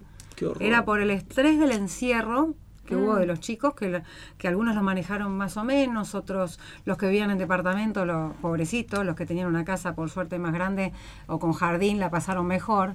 Pero bueno, este chiquito vivía en un departamento, ¿no? Y se, lleno de verrugas planas todo su cuerpo. Por suerte no es algo grave, ¿no? Es algo inestético. A veces tratando, pasa con muchas lesiones que vos tratás, tratás la primera que salió o la más grande y las otras es como que retrotraen. Mm. ¿no? Entonces, este, por ahí siempre yo recomiendo arrancar por la primera que salió, la más grande, la que vos veas más grande, más antigua, y las otras a veces se van. Está bien. Una más y después vamos a escuchar el segmento de Gaby y después volvemos con Luz. Los, sin apuntes la segunda parte, te aclaro. Yo te voy a sacar los apuntes. ¿eh? Juro que esto, juro que esto lo anoté Todo. dos segundos antes de venir a casa, sentada en el sillón, pero Ahí lo voy a chusmear porque tenés preguntas para mí ahí. Ahora voy a mirar. ya, ya te hice todas estas. Eh, bueno, yo recuerdo que una de, los, de las mujeres más lindas que, que de, de- de una de nuestras épocas cuando éramos chicos era Claudia Sánchez, que hacía una publicidad con el nono Sí, la del cigarrillo, ¿no? Que iban viajando por todo el mundo. esa- era alucinante. Eh, bueno. La pasaban bomba. Exactamente. Y tenía un, no sé si lo tuyo es un lunar o qué es exactamente, pero bueno. Es un lunar que debería sacarme. Ah. que tengo en la cara. En Porque casa de ella- Herrero. Claro, ella Cuchillo de también. palo. Yo me acuerdo que aparte ella gene- generaba como una- un sello distintivo. Era Sí, muy por el lunar. Bueno, hay muchas. Creo que es esta, eh, la, esta morocha, eh, Claudia Schiffer, no, Cindy Crawford. Ah, sí, También tiene un lunar Sí. que le da un Es cierto, toque es hermoso. cierto, es Esos lunares sí es como, no me acuerdo el de Claudia Sánchez, pero si están siempre igual, aplicamos el mismo criterio. Si Claro. están siempre igual, no pican, no crecen, no le ves ningún color raro, Mm. eh, en general no pasa nada. Estos lunares, como el que tengo yo, o el que me tiene esta, eh, Mm. la- las dos modelos estas, eh, son eh, lunares que aparecieron en la adolescencia o en la juventud. Claro, En general, no habría problema. En general. claro. Pero cual. siempre hay que cuidarlos, ¿no? ¿Y hay que está bien analizarlos. pintarlos? Eh, Hay muchas chicas que los pintan. Sí. ¿Vos decís que se inventan No, no, lunares no, o al se lunar, camuflan al el lunar? al lunar natural lo pintan para que sea más negro, para que se vea para- más. Exacto. Bueno, si es una pintada suavecita no habría problema. Ahora, si vos le dan con una lápiz finito o muy puntiagudo, lo están traumatizando al lunar. Mm. Así que sí. Ahí tenés otro mito de los lunares, que cuando tiene pelos es bueno, y si no tiene pelos, ahora me Mm, acordé, ¿no? también. No hay un mito así. Es cierto, es cierto. Eh, No importa que tenga no. Hay parte que la mayoría de los Mm. que tienen pelo no representan algo grave, la mayoría, pero igual hay que siempre consultar por todos, incluidos los de pelo. hay también una, viste que hay toda una teoría que dice que las enfermedades o, o- o de pronto, bueno, algunas cosas que uno tiene con su cuerpo y demás, tienen un simbolismo con lo que te pasa a vos, con, con tu relación o tu vínculo con el mundo o con, o con las personas y demás. Se Totalmente. dice, se dice que la psoriasis, ¿no? Eh, digamos, eh, algo, algo tiene que ver con eso, ¿no? De esta cosa de- del contacto con el otro. Sí, sí, todo tiene un componente de ese tipo, pero también tenés, tenés información genética para detonarlo o no. Lo que Mm. pasa es que tenemos información genética para tantas cosas, Mm. Eh, hasta para ser asesino serial, ¿no? Y tuvimos una infancia linda, Mm. un, un amor de la familia, todo nunca lo vamos a detonar, Mm. o no tenemos estrés. Sí. En el caso de la psoriasis y Mm. muchas enfermedades más, a veces vos no haces detonar tu información eh, genética, ¿no? Ese- también es el caldo de cultivo donde vos pones a la persona Ajá. a ver qué sale. Eh, eh, muchos, yo me acuerdo cuando estábamos en el hospital, que había eh, un paciente que tenía lo que se llama eritrodermia. Eritrodermia es cuando se ponen todos rojos con escamas Mm. y pierden eh, proteínas, es grave, ¿no? Porque a través de todo eso que pierden por la piel, pierden proteínas, se deshidratan, eh, se, se desproteinizan, un montón de cosas. Y mm, era el origen de esa eritrodermia era su psoriasis. Él tenía psoriasis y se le generalizaba, cada tanto aparecía en el hospital. Mm. Lo internábamos, le dábamos tres, cuatro cosas que no era, era más que nada controlarlo, ¿no? Estabilizarlo, y le dábamos un tratamiento muy parecido al que él recibía en la casa. Y en el hospital, a los pocos días, se blanqueaba, le decíamos, ya está normal. Entonces llegamos a la conclusión de que el problema de él era en su casa. Porque se brotaba en la casa y se mejoraba en el hospital. Mira, ¿Entendés? interesante. Así que algo de eso, este, algo de eso hay. ¿Y tiene cura la psoriasis o no? Eh, tiene, tiene. Ahora por suerte hay muchos, este, eh, muchos eh, este, tratamientos nuevos este, que son anticuerpos, son, son muy caros, ¿eh? Son muy caros. Pero bueno, eh, una periodista muy conocida, Silvia Pérez, Sí. eh, es una de las voces de la psoriasis, hay muchos especialistas que se dedican a psoriasis y ella es una que lleva la bandera, ¿no? A los congresos y todo. Ella se curó A través de estas, estos medicamentos nuevos que hay. Muy bien. Bueno, vamos a hacer este, no, no, no un corte, porque repito, no tenemos operador, pero sí vamos a hacer un corte en cuanto a este tema, después vamos a volver. ¿eh? Así vamos a seguir tomando mate con, con Luz y algo más. Eh, y vamos a, yo te voy a invitar a Luz a ir a una clase abierta de, de, de derecho laboral. ¿eh? La va a dar este, Gaby. Me encantó. Siempre está bueno escuchar cosas que tienen que ver con los derechos que tienen los trabajadores, las obligaciones, Sí, también los empleadores y de vuelta, porque la gente supone que solo tiene derechos en esta vida, Claro, ¿no? ¿viste? No hay Sí, ninguna sí, obligación. sí, listo, que para que alguien tenga derecho, alguien tiene que tener una obligación, ¿no? Es cierto. Yo tengo un amigo que es de origen, o sea, los padres son japoneses y dice que en Japón eh, todo el mundo, o sea, hay como lemas que dicen que si que para cumplir con los derechos hay que cumplir primero con las obligaciones. Si cada uno cumple con la obligación que corresponde, no hace falta ni siquiera reclamarlo. Y me parece que Exacto. es brillante. ¿eh? Es brillante. Es así, sí. es verdad. Bueno, Gaby, eh, ¿empieza la clase? Bueno, hoy te propongo que hablemos un poquito de los medios de comunicación laboral. Uh, que traen algunas Temón. traen algunos problemas, algunas dudas traen Mm. en, en algunas situaciones, ¿no? exacto. Los medios de comunicación en el ámbito laboral más comunes son dos, los telegramas y las cartas documento, ¿no? Cuando hablamos de telegramas laborales estamos hablando de ese telegrama, ese despacho que es urgente, que como bien dijimos muchas veces, lo retiramos del correo, es gratuito para la parte trabajadora, por la ley 23789. ¿Y para qué sirve el telegrama? Precisamente o para crear, o para modificar, o para extinguir situaciones laborales. Y este despacho es personal, o sea, el trabajador va al correo y en forma personalizada lo tiene que despachar. Por la importancia que tiene este medio de comunicación, el telegrama, se recomienda que cuando vos vayas al correo a buscar este formulario, pidas el que es colacionado. ¿Qué significa el telegrama colacionado? Porque tenés el simple y tenés el colacionado. Sí. Entonces, se recomienda que por la importancia que tiene después en, en un eventual juicio, si vos tenés que probar algo, si hay alguna situación conflictiva laboral y tenés que usarlo como prueba, se recomienda que vos eh, eh, hagas el intercambio, la comunicación con tu empleador, con el telegrama colacionado, que es ese que el correo va a conservar durante un plazo determinado de años, durante cinco años. Con copia certificada tiene que ser también, porque esto le permite al remitente poder contar con una copia de certificada del correo del texto que está enviándole, que está tratando de comunicarle a la otra parte, al destinatario. Y con aviso de entrega, porque este es un servicio especial adicional que brinda el correo, para informarle al remitente el día y la hora exacta en que ese telegrama, en que esa comunicación es recibida por la otra parte. La carta documento tiene eh, en líneas generales las mismas características, es una comunicación fehaciente como el telegrama y también va por triplicado como es el, en el caso del, del telegrama para que una copia le quede a la persona que está enviando esa comunicación, al remitente. Queda uno ¿no? para el correo, otro Queda para uno para el la persona correo. destinataria. y Exacto, uno para el destinatario y otro que se queda la persona que, lo está, que enviando la comunicación con una etiquetita chiquitita donde tiene nueve números chiquitos y con esa etiquetita importante, si vos querés, te metes en la página del correo y podés hacer el seguimiento vos mismo. Pones CD con los nu- nueve numeritos esos y ahí vas a ver cómo va avanzando tu comunicación y cuándo la recibe, en qué fecha y en qué día exacto queda notificada la otra parte. Importante en las comunicaciones laborales, sea telegrama o sea carta documento, son instrumentos públicos. Eso es importante saberlo. ¿Y qué significa? ¿Qué implica que sea un, un instrumento público?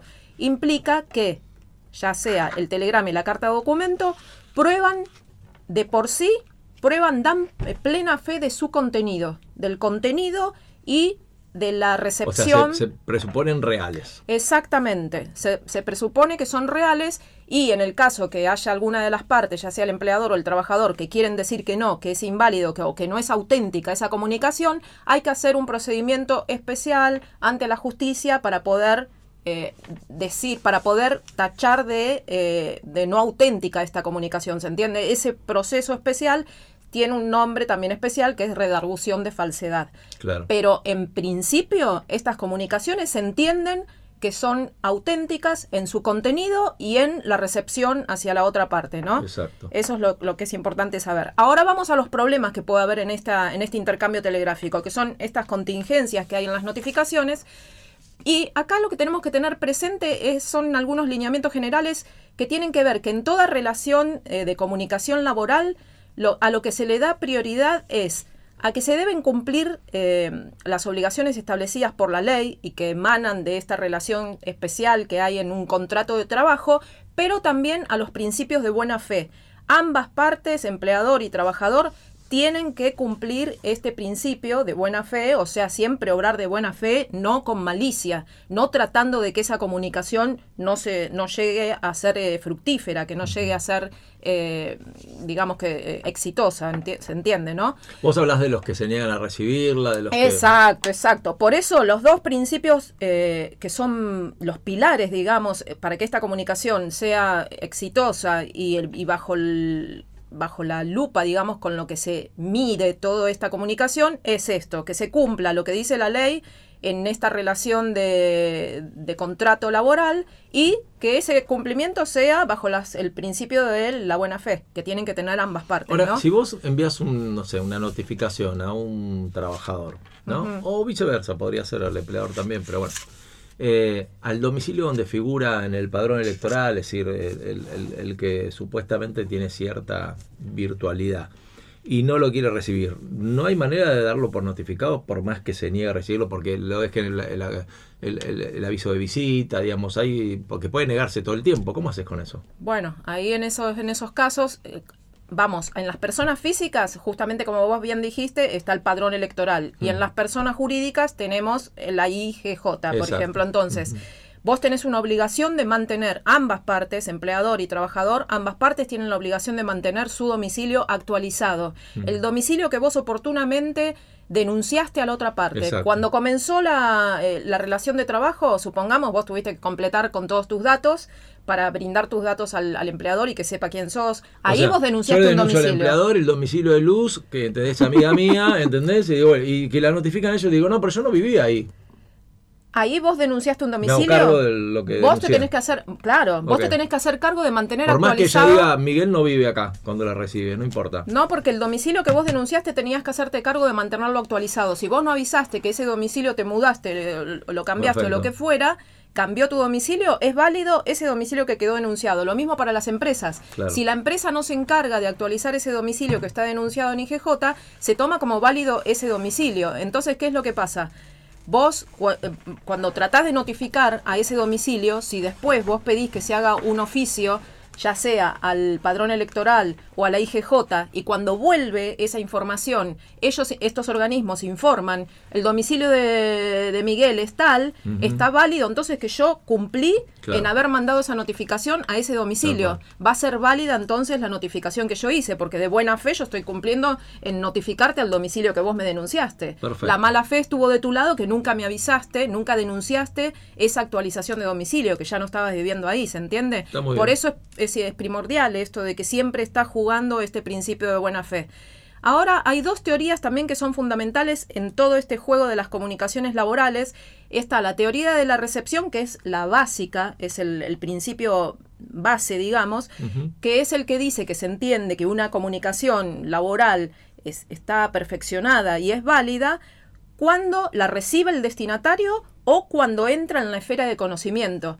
Por ejemplo, cuando vamos a un caso Mm. práctico, cuando vos estás tratando de notificar un embarazo, por ejemplo, Sí. y, el- y ahí suele suceder que la parte empleadora no quiere recibir esa comunicación porque justamente después empiezan a jugar otras cosas y llegado el hipotético hecho de que la despida, después no jugarían algunos plazos que hay antes y después de la fecha de parto y bueno, entonces, ¿qué pasa? Si acá el empleador por otras circunstancias tenía conocimiento igualmente de que esa persona estaba embarazada, juega igual, por más de que no haya hecho la notificación fehaciente como lo dice la ley y todo, juega igual eh, que él estaba en conocimiento. ¿Se entiende por qué se dice que la notificación sea efectivamente recibida o que llegue a la esfera de conocimiento? Porque ahí pudo haber llegado a la esfera de conocimiento por cualquier otra situación Claro. y no por haber recibido fehacientemente la carta que está tratando de no recibir el empleador. ¿Se entiende? Y la otra teoría es la del riesgo por el medio empleado. Esa teoría lo que establece es que el que elige el medio de comunicación, Corre con la suerte. exacto, es el que se después se hace cargo de que esa notificación sea eh, exitosa o no. Ahora, esto todo lo que te decía es importante entonces que ambas partes, trabajador y empleador, mantengan este domicilio actualizado, ¿no? El que han denunciado. ¿Qué pasa? En, en el caso del, eh, estábamos hablando que en el caso del trabajador el domicilio es el que vos denunciaste cuando inició el- el- la, el- la relación laboral. Y el- en el caso del empleador, el domicilio, que se entiende que sería el domicilio del empleador, es en el recibo de sueldo. Supongamos, al lado del, del nombre de la empresa o de tu empleador, figura un, un domicilio.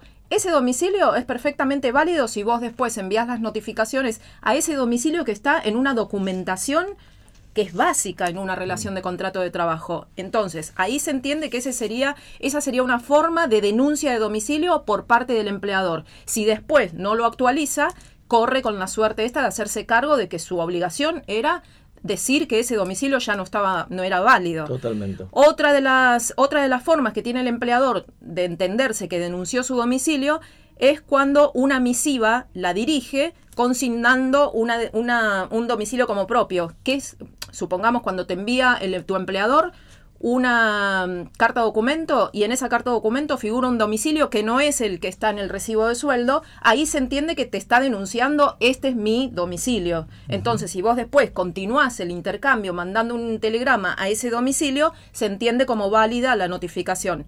Hay algunos casos, ¿qué pasa cuando el domicilio te figura como que está cerrado? En esos casos es donde hay un aviso de visita. Si vos no retirás ese, aviso de visita que te dejan, vos tenés que pasar por el correo a retirarlo con tu DNI, y si no lo haces, esa inactividad también provoca que después esa notificación sea considerada como válida, porque vos tenías la obligación, por principio de buena fe, de accionar, tenías que ir al correo a retirar esa notificación. Si vos estás en inactividad, y después no podés justificarlo. O sea, si vos estabas internado y no Sí, podías claro. ir a retirarlo, ahí lo tendrías, Lógico. tendrías una justificación. Pero si vos no podés justificar esa inactividad, se entiende entonces que hubo malicia de tu parte, que no hubo un obrar de buena fe y se puede entender que esa comunicación es eh, exitosa. Cuando hay un... eh, muchas veces retorna la, la comunicación con una frase que dice destinatario desconocido o que se mudó. En el caso de que se mudó, volvemos a lo mismo. Si vos no actualizaste tu domicilio, corres con esa carga de que no, vos no cumpliste con tu obligación. Y en el caso de un destinatario desconocido, acá lo que hay que tener eh, también especial cuidado es que muchas veces se desconoce maliciosamente haciendo uso, por ejemplo, eh, Ay, yo digo que es eh, desconocido porque hay una, un error en una letra, supongamos. Entonces esa valoración después los jueces también lo tienen en cuenta. Si hubo malicia o no, aprovechando de un error, supongamos en vez de que estuviera con una eh, S, está con una Z. Entonces eso también se valora después para ver esto de la carga de la, del, de los, del obrar, si es con buena fe o con, Sí, con- mala fe. tal cual. Exactamente. Y cuando las comunicaciones son al lugar de prestación de tareas, también son válidas si el trabajador eh, despacha los telegramas al lugar donde efectivamente estaba prestando tareas. Ahora, cuando viene la etiqueta, retorna una comunicación que no se pudo llevar a cabo con una etiqueta que dice rehusado, rehusado o rechazado, suele decir cualquiera de las dos. En ese caso también se entendería como cumplida la notificación porque estamos de nuevo en, en lo mismo. O sea, este rechazo se, eh, se- hace, se lo equipara a la situación de los telegramas no retirados en el correo. O sea, hay un obrar de mala fe, hay una inacción de parte de la persona que, eh, es el destinatario de esa comunicación. Por eso el, el- lo primordial acá y lo que va direccionando todo es el principio de buena o mala fe, o sea, el accionar que vos tuviste. Eh, porque vos tenés que cumplir con tu obligación, lo que dice la ley, y siempre obrar de buena fe. Cuando es cerrado con aviso, lo mismo, ese aviso que te dejan es para que vos concurras a retirar la notificación. Cuando es zona de riesgo, ahí eh, se aplica este principio que te dije en un comienzo, que es el del principio de la responsabilidad del miedo empleado, porque si vos elegiste, supongamos, a Correo Argentino, y Correo Argentino eh, considera que esa zona a la que tiene que destinarse esa comunicación es una zona de riesgo, acá se entiende entonces que la persona que está tratando de comunicar esto tiene que hacerse cargo y en todo caso te- tiene que elegir otro otro servicio, supongamos, ir a Andriani y ver si Andriani considera o no que esa zona es de riesgo. ¿Se entiende? Se aplica, Sí, sí, se aplica el principio este de la responsabilidad del, del, medio medio, del medio empleados. Exactamente. Y cuando hay error en el correo por la entrega, también rige el principio de responsabilidad por el, por el medio empleado si el correo por error lo entregó, entregó ese telegrama a una unidad postal que no era la que correspondía a ese domicilio que vos estás tratando de notificar. Entonces tenés que tratar de notificarlo por segunda vez por alguna otra empresa. ¿Se entiende? No podés darlo como que, ah, bueno, listo, error del correo. No, yo me tengo que hacer cargo y tengo que ir a otra, a otra empresa y tratar de insistir con la notificación. Insistir en una segunda instancia con la notificación. Y bueno, y como vos decías bien, lo de las personas jurídicas, sucede esto que em, se piden eh, estas, eh, estos informes a estas entidades, IGJ, por ejemplo, para poder terminar de notificar a una empresa, a una persona jurídica que no está queriendo notificarse. Y esto se hace también, es lo que se llama notificación bajo responsabilidad de la parte actora. Entonces eso implica que cuando vos estás completamente seguro, porque ya volvió la respuesta de IGJ donde dice, esta empresa en mis registros tiene este domicilio. Entonces vos le pedís al juez, le pedís, bueno, entró la, la respuesta de esta oficiada que informa que Pepito S.A. tiene este domicilio en San Martín. Yo quiero hacer esta notificación con este domicilio bajo responsabilidad de la parte actora. Me hago cargo yo de que ese es el domicilio de esta empresa. Entonces ahí van a autorizar esa notificación bajo responsabilidad y el efecto de eso es que cuando el oficial notificador vaya con esa cédula, la va a tener que dejar notificada, la va a tener que pegar en la pared, pegar en la puerta, dejarla atada en el picaporte de entradas, pegarla en un árbol, lo que fuera, pero tiene que notificarla. Queda notificada bajo responsabilidad. Muy bien. Impecable. Bueno. Impecable. ¿Qué te parece? Luz? Increíble. Bien, no, ¿eh? no, no, súper clara. Lo que sí va a 2.20, ¿viste? Sí, no, sí, no, sí, no hace pausa, ella va así, va. Yo cuando dijo, bueno, voy a hablar de La derecho de laboral, a ahí me perdí. Por exceso de velocidad no se puede creer.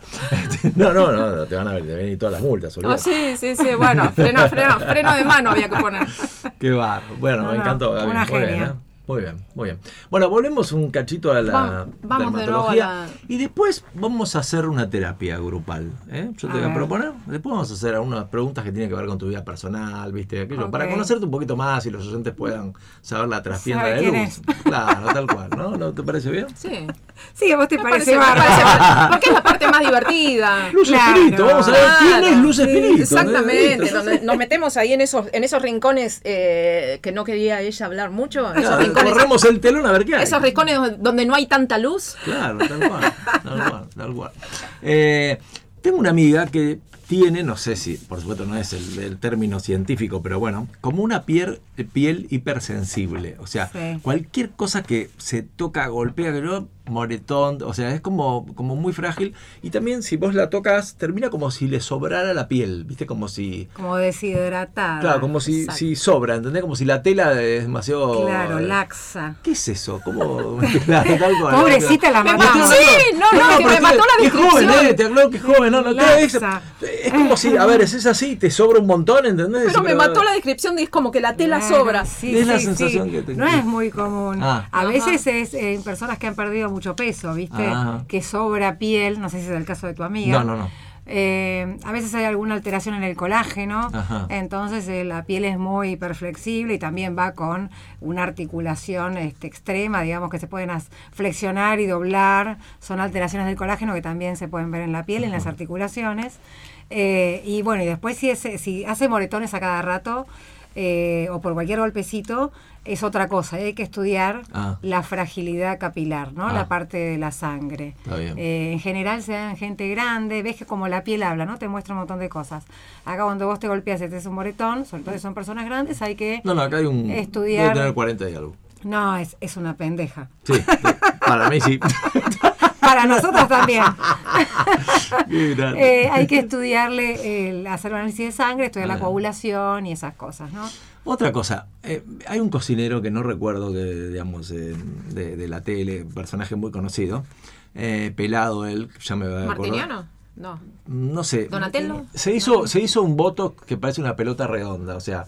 Ay, ¿entendés? no Vos lo ves y decís, no no, sé, vi. para mí se, se pasaron de dosis, qué sé yo. Es como si lo hubiesen inflado. ¿Viste cómo inflas una pelota que termina siendo ya? Ya, ya me va a caer la ficha quién No es. sé cuál es. Este, Tengo, digo, vivo en un tupper. A veces en el Botox se, se dan un poquito de manija, ¿no? Porque termina, o sea, ni, ni siquiera le ves los rasgos, es como, Claro, lo dejas como una autopista a la frente. ¿no? como el filtro de Sí, Instagram, queda ¿entendés? decís, pero campeón, no- nunca te pasó nada en tu vida, no nada más lindo que una arruga. A mí me encantan Una las arrugas. cara de cera. Claro, tal cual, Sí, sí, sí, sí. A veces bueno, hay gente que lo pide. ¿Sí? Hay gente que lo pide así porque no quieren ni una arruga. Y vos le aclarás de que... Yo siempre les explico que queda bien, que o que les sugiero. Sí, sí, o los Y que están también siempre tengo- asombrados, por ejemplo, Claro, ¿viste? Que- también tengo el límite mío, ¿no? Claro, De, bueno, acá. no, lo que hago yo no te sirve. Mm. Eso está siempre.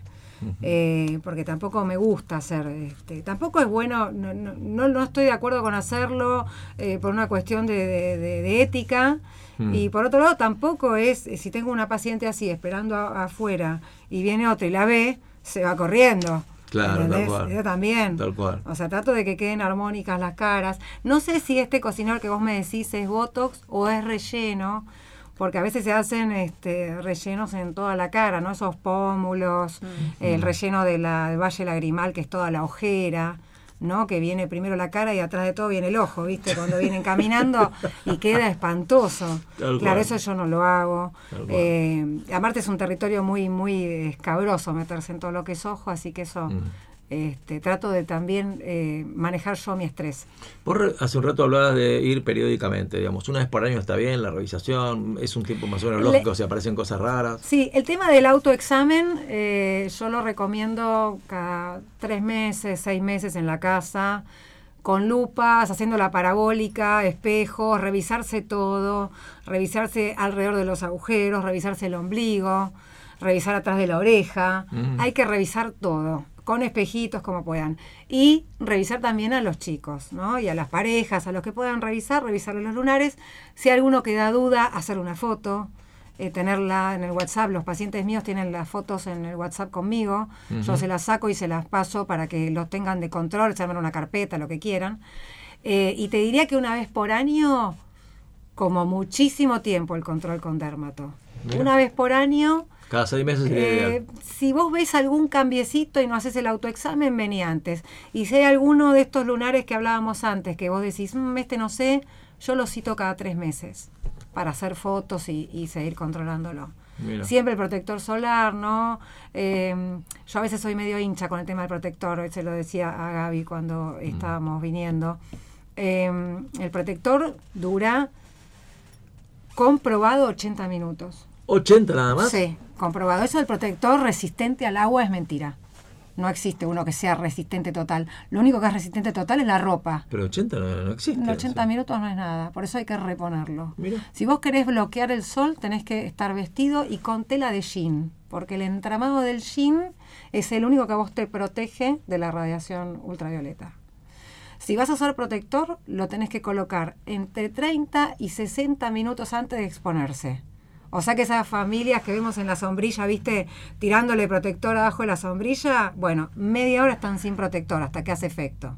Y se une eh, O sea, recién a la media hora empieza. a la media hora empieza la, la- la- efectividad del, y se absorbe los receptores, todo.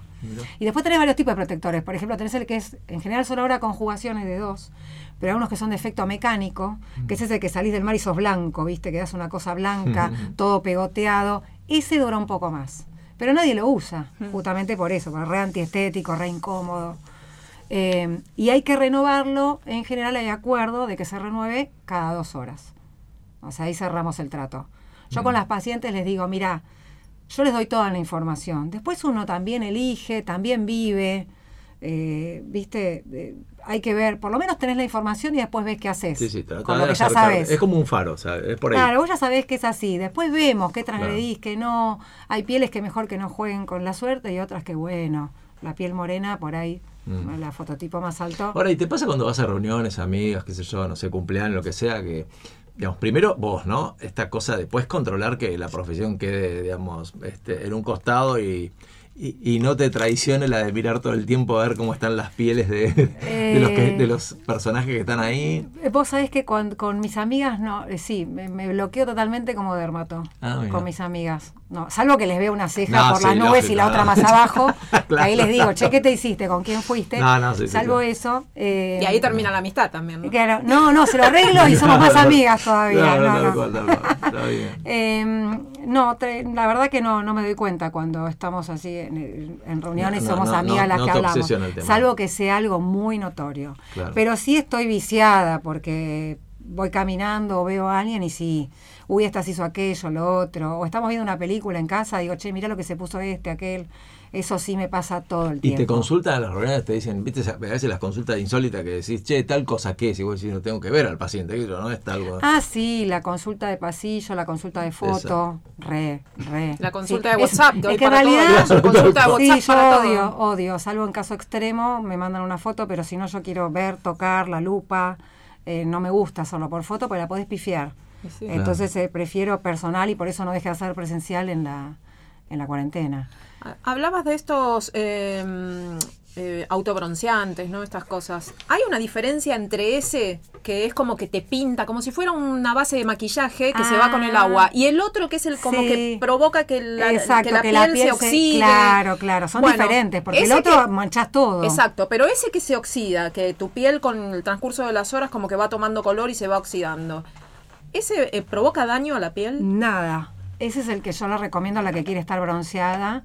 y no y, y tiene riesgo de hacer alguna lesión eh, maligna en piel. ¿no? Ese proceso de... No, no, no representa nada, nada malo. El autobronceante no representa ningún problema, es una gran solución para la que quiere estar tostada y por ahí tiene alguna contraindicación, ya sea por predisposición a alguna lesión maligna o porque se hacen tratamientos con láser o, o peelings, entonces este, no pueden exponerse al sol porque si no se manchan todas. Bueno, el autobronceante es una buena salida, el maquillaje. ¿Y a qué se debe? Que esos, Obviamente. esos generalmente es como que generan un olor medio raro en la piel. Sí, bueno, es la, sí, sí, sí, sí. En general es por los componentes que tienen. Lo mismo que los protectores solares, ¿viste? Algunos tienen un olor agradable, otros tienen un olor horrible. Eh, han evolucionado mucho con el tiempo, ¿no? Yo me acuerdo del rayito de sol en mi época. Eh, claro, hacíamos cualquier cosa, el zapolán mezclado con no sé qué, Coca-Cola. o El para- Hawaiian Tropic también, que era aceite pura, pero eso era aceite. Tipo, sí, factor menos 10, no era protector, era al revés para que exacto. te incendies. Sí. Ahora por suerte ha cambiado mucho. Igualmente respecto a los protectores, aparte de esto de que se lo pongan cada dos horas, Mm. Eh, viste que hay, hay algunas personas que se tiran con el aerosol de protector, le hacen así a las mamás, a los nenes, le tiran el, en el aire y el pibe anda, anda a la playa, anda al mar. Sí. El protector en spray es para zonas pilosas, es para zonas con pelo. Por eso se pone en spray, porque si no el protector hay que pasarlo con la mano. Ajá. Siempre. En los lugares donde se puede pasar con la mano, incluso en los pelos, si no te molesta, se pasa. ¿no? En las piernas de los varones, la espalda, si tienen la espalda peluda.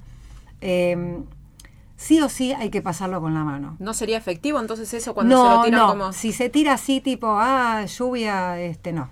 No, no sería efectivo.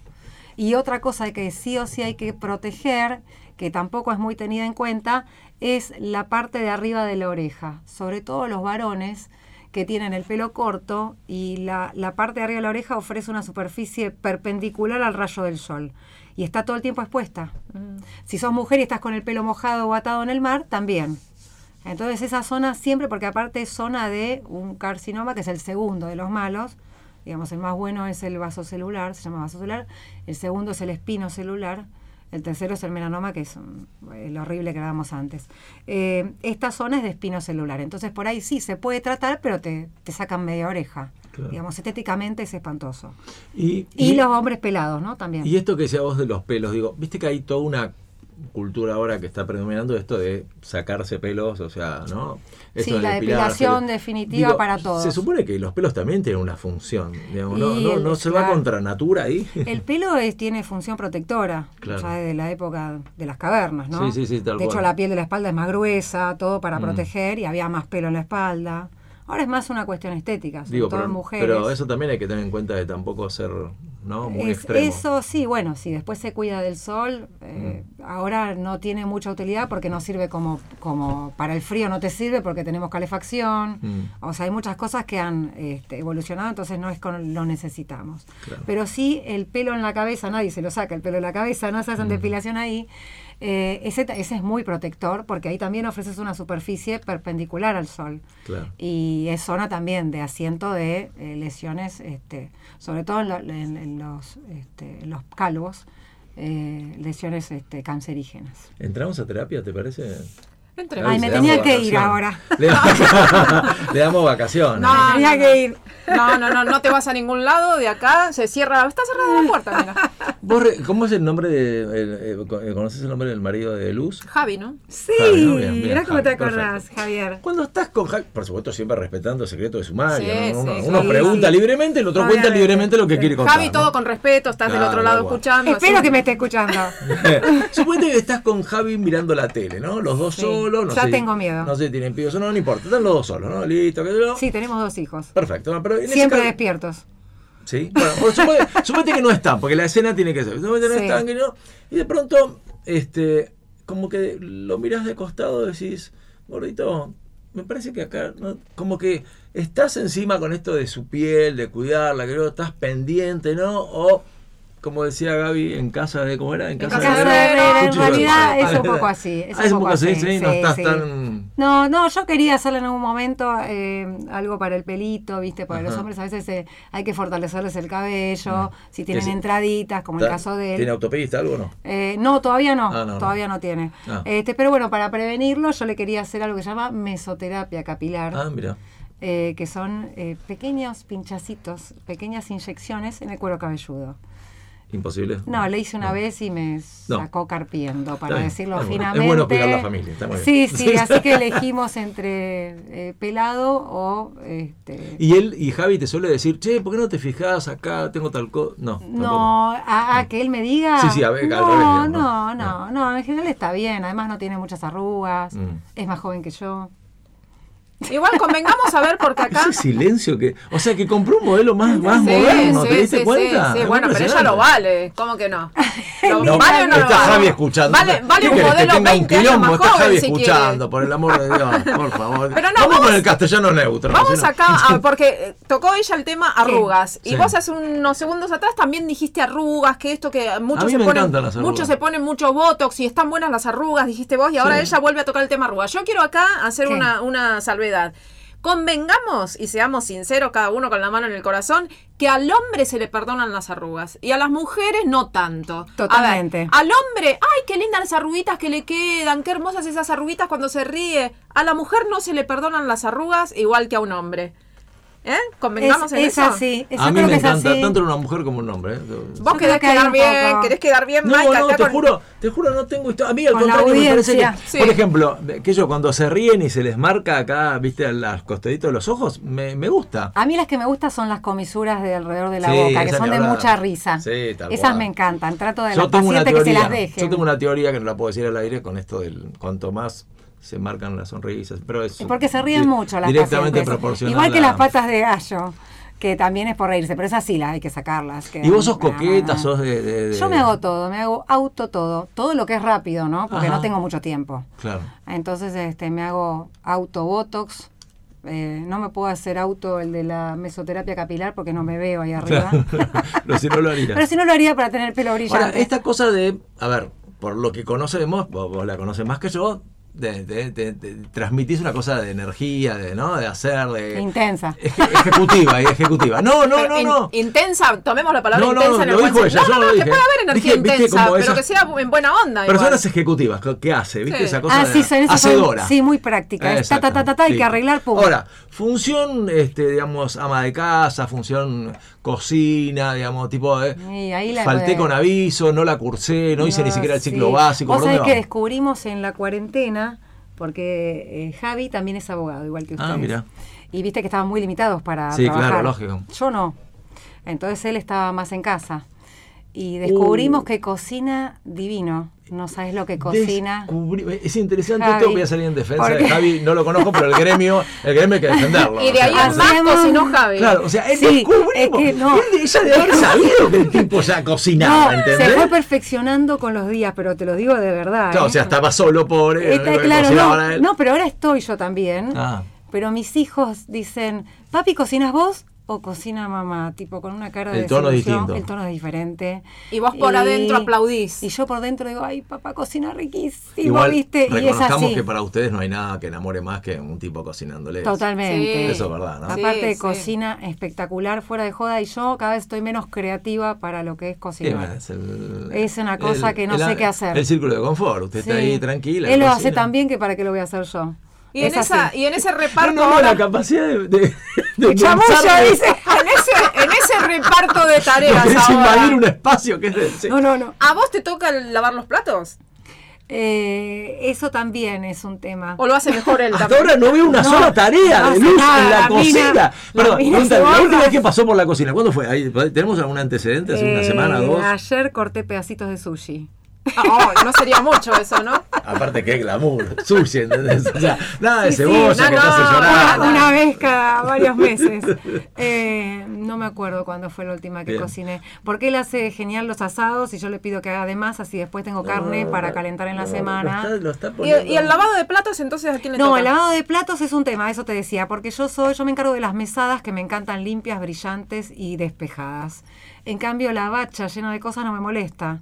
Entonces dejo todo en la bacha y limpio las mesadas. O sea que lo lava otro. ¿Quién lo lava? No, ahora tenemos lavavajilla y lo ponemos en la vajilla, pero antes lo lavaba Javier. Ahora, y Javier, eh, salgamos de acá porque Es no un tiene, no tiene genio, ningún sentido. trataba de no no tiene ningún sentido, no tiene Vos no sentido perder el tiempo en esto. Porque se lo tuve que sacar a la fuerza. No, no, porque ese es un genio. Ahora, Javier, Tiene una paciencia. Tiene un toque José Velita en el sentido ¿Qué de. es José Velita? Ahora te explico. Por, Ah, digamos, por ejemplo, vos llegás del laburo de hoy y él te prepara la comida con una velita, ¿entendés? Con una luz tenue, así. No, esa soy yo. Ah, eso lo. Claro, El toque decorado velita- es tuyo. El toque o el toque velita soy Ah, yo. ok, ok, o sea, sí, ya me hice la basta. parte Pero, cosmética. la ¿Es parte por cosmética. simple decorado y todo eso o es por romanticismo? Porque hay diferencia ahí. Eh... No mientas vez- No, No, capaz una vez- por esta noche tras noche. Una vez cené todo de velitas y entró y se empezó a matar de la risa No. hace mucho. Eh, después sí me encanta poner velas en la, en la cena, en el almuerzo, pongo velas por todos lados y él me dice, corre la vela porque no le entran los platos, viste, la, la tabla del asado no le entra, entonces Claro. ya trato de poner solo para Navidad y Año Nuevo. Pero ¿Tenés bueno, alguna obsesión que digas no puedo dejar de hacer esto? El orden. Ah, sí. Estoy reincha Uh. con el paso del tiempo. Opa. Sí, sí, sí. Ahora que llegaste a los 30, obse- se, se te Qué complicó. li- claro. estuve bien, ahí estuve bien. ¿no? Sí, sí, sí, va te va bien, bien, bien. Entre Bueno, el O sea, Javier debe tener 20, si ya tiene 30, Javier debe tener 20. Háganse calma. Vos con 38. Claro, También, claro. claro. Pero hablas de obsesión. Sí. Obsesión es una cosa y ya algo No, un más. toque. eh, Ah, un toque. toque. Exactamente, un toque. Eso- un eso quiero toc- saber, si sí, tenés un tengo, toc. tengo TOC. Vos fíjate este, que me descubrí no hace mucho. Yo cuando voy al gimnasio eh, y me encuentro las máquinas con las pesas desordenadas, eh, yo termino de hacer el ejercicio que estoy haciendo y ordeno toda la máquina. Es un TOC, ¿o no? Sí, es Viste, verdad. viste, estoy Sí, para el es psiquiatra. Esa cosa de no. Pero nada Claro. loco, así como que en tu casa tenés que cerrar la cortina con la mano izquierda. No, no, que- no, no, Esos no. son Sí, o más- revisar No, no, no, las. Claro, son más locos y más esclavos también, No, ¿no? Porque las no. llaves de gas de todo por la duda para que te No, eso no, no, no, ahí ya no. Sí, antes cuando era más chica y tenía, eh, no tenía los chicos, eh, guardaba toda la ropa en bolsitas transparentes. Eh, sí, una paranoia Y total. todo por color, Todo era, por color y la cantidad de... Ya eso lo sabías. Me habías contado. Y la manga, el escote, todas ordenadas. Bueno, ahora está todo revuelto y saco lo primero que hay y ahí me visto, ¿no? Porque si, si llego, ¿viste? Pero... ¿Sos dependiente afectivo? O sea, ¿necesitas que te quieran o puedes vivir sin...? Eh, La hice pensar. ese- Sí, ¿cómo no, no, es que la- es muy amplia la pregunta. O sea, en general de la gente, no, la gente no, no me importa. No, Soy una que desamorada. solo el círculo que... Solo mi círculo. Mm. Sí, sí, sí. En eso estoy cada vez más frontalizada. ¿Y sos de demostrar afecto a, no sé, a Javi, los chicos, a la gente que... Sí. digamos, ¿Sos de verbalizarlo Sí. o lo demostrar de otra manera? No, no, soy de verbalizarlo y sobre todo con mis hijos. Estoy todo el tiempo encima. Ah. Eh, les digo te amo todo el tiempo. Eh, eso surgió en la. eh, me agarró más fuerte cuando fue lo la cuarentena, ¿no? Que ahí tenía miedo de que me llamaran para ir a laburar a, a los centros. De hecho, me anoté, pero era parecía la gata Flora. Me anoté y después Claro, quería que no me llamaran. Eh, rezaba para que no me llamaran, pero no podía no anotarme. Y ahí todas las noches este, me agarraba una, una angustia, una congoja, y era todas las, como yo pensaba que por ahí me llamaban al otro día y que iba a estar en un centro y no los iba a ver porque iba a tener que estar aislada y toda esa locura que se vio en ese momento, yo los abrazaba todo el tiempo y le decía, sabías que te amo, sabías que te amo a los dos. Tal cual. Y, y ahora, bueno, ya el chiquito, el chiquito tiene 12 ya, Victorio, que vos lo Ujú, conoces. Victorio, mi amigo. Y le digo, ¿sabías una cosa? Sí, mamá, que me amás, me Qué Y yo también, yo igual, me dice. Qué bueno. Y así, la grande también. La grande ya va a cumplir 18 y también, por suerte, son muy demostrativos, son muy amorosos y estoy súper orgullosa de ellos. Pero con Son- 18 son- ya empieza a poner sus límites, mamá. No, No, no, no, vos sabés que es muy... eh, no somos amigas porque mantenemos la relación madre-hija, Mm. pero confía mucho tanto en el papá como en mí. Y, y otra cosa que ya ella es grande y se da cuenta, yo soy por ahí más, eh, más animal, más terminante, Mm. más bueno, si te molestó, chao, viste, no la ves más, alguna amiguita. En cambio, eh, Javier es más medido, es más... em, Componedor. componedor es la palabra. Entonces le habla, le da solución. Entonces ella dice, ay mami, no, no, no, deja vos, no, me lo voy a decir a papá. Hay temas que los habla con O sea, uno y le otro- dice mami y cuando ni lo habla y va y le pregunta al padre. Eso sí, ya ella lo hace, la grande. Digo, pero decime, no, no, no, porque vos me vas a hacer cualquier cosa, porque sabe que soy muy calentona, ¿no? Que Claro, claro. Y, y Sí, en, esa relación paralela que hay, ¿no? Algunas cosas lo habla con uno y, y otras con el otro. Después entre ustedes se comunican, no sé, como que se respeta ese, ese secreto, digamos. No, no, nos o sea, si él fue al frente, vos te la bancás, no vas a en público Eh, no, claro, o sea, polemizar. igualmente si él arregló algo, bueno, yo Sí, lo tengo que sí, respetar y viceversa. cual. Sí, sí, Pero en general, claro, porque si no hacen la de padres Sí, no, separados, no, ¿viste? Los olvidate, te pibes. sacan el jugo, tal Claro, alguien dice una cosa a otro, lo obtienen y si no lo obtienen van al otro. Claro, no, claro. no, acá se habla todo. Hay una frase todo. de Lacan que dice que somos lo que hacemos con lo que hicieron de nosotros, ¿no? Eh, Sí. ¿Qué tenemos de mamá, qué tenemos de papá que repetimos? ¿Y qué cosas es- dijimos, no, papá era esto y yo terminé yendo para el lado contrario? Viste que a veces pasa eso, ¿no? Que uno Sí. repite la historia, Sí. a veces uno va Sí, eh, uno contra aprende la de los historia errores, claro. y a veces lo que nos cuesta hacer es lo propio más que repetirlo. Claro. ¿Hay algo de eso de mamá y papá? Eh, yo la pasé súper bien cuando era Mm. chica. Tuve una infancia muy feliz. Eh, por ahí me descubro diciendo varias cosas, viste, que decía, que me decían mis viejos. Claro. Tanto buenas como malas. Sí, sí, vos ¿viste? decís, uy, decía Uy, aquello". ¿cómo puede ser que diga esto? Por ejemplo, a mi papá me acuerdo, me parece cosas divinas, ¿no? Pero cuando eh, nos daba la comida o nos servían la comida, eh, te daba un churrasco que a mí cuando era chica no me gustaba la carne. tal cual, el churrasco y a era- mí- ahora me encanta, Sí, pero en ese momento el churrasco marrón era horrible. Sonaba que no tenía onda, Claro, no, un asco. Yo dame milanesa, pero el churrasco era Claro, espantoso. Y era con lechuga encima, Tal una, cual. una cosa desagradable. con tomate abierto. Lo- claro, sí, con suerte orégano y aceite. Si y no, hoy es tan rico eso, ¿no? Claro. Bueno, Igual a mí me encantaba. Y mi papá me decía en un momento, comé, comé, comé, y yo no tenía más hambre porque era horrible. Y me decía, los nenes, me va a matar si cuento esto. Los que no tienen para comer. los que no tienen, o los nenes de aquel continente, eh, matarían por comer lo que Es vos verdad, estás despreciando. decían, a vos sí, también te Sí. bueno, a mí se me volvió en contra porque ahora no puedo dejar nada en el plato, ¿viste? Me como todo. Totalmente, totalmente. Y a veces le digo a mis hijos, che, comé todo, que hay chicos que no, y después que le digo, no, no, no, entonces no, no tengo que decirlo. Pero bueno, no, digamos, no sé si sirve o no sirve. No, no, es verdad. Pero- es verdad. Es verdad. Este, pero bueno, eso. ¿Y de eh, mamá? eh, y de mamá, ¿qué tengo? Eh, mi vieja crió tres hijos, ¿viste? Bueno, los dos, pero mi papá salía más a laburar. Yo tengo hermanos mellizos, ¿viste? ¿Mm? Íbamos los tres en el auto, yo iba en el medio, mi mamá se daba vuelta cuando alguno molestaba. más grande o- Y la ligaba yo porque le daba siempre al medio el manotazo. Eh, dos hermanos más chicos, dos Ah, años. Este, y, y no, no, bien, se ocupó de todo, ¿viste?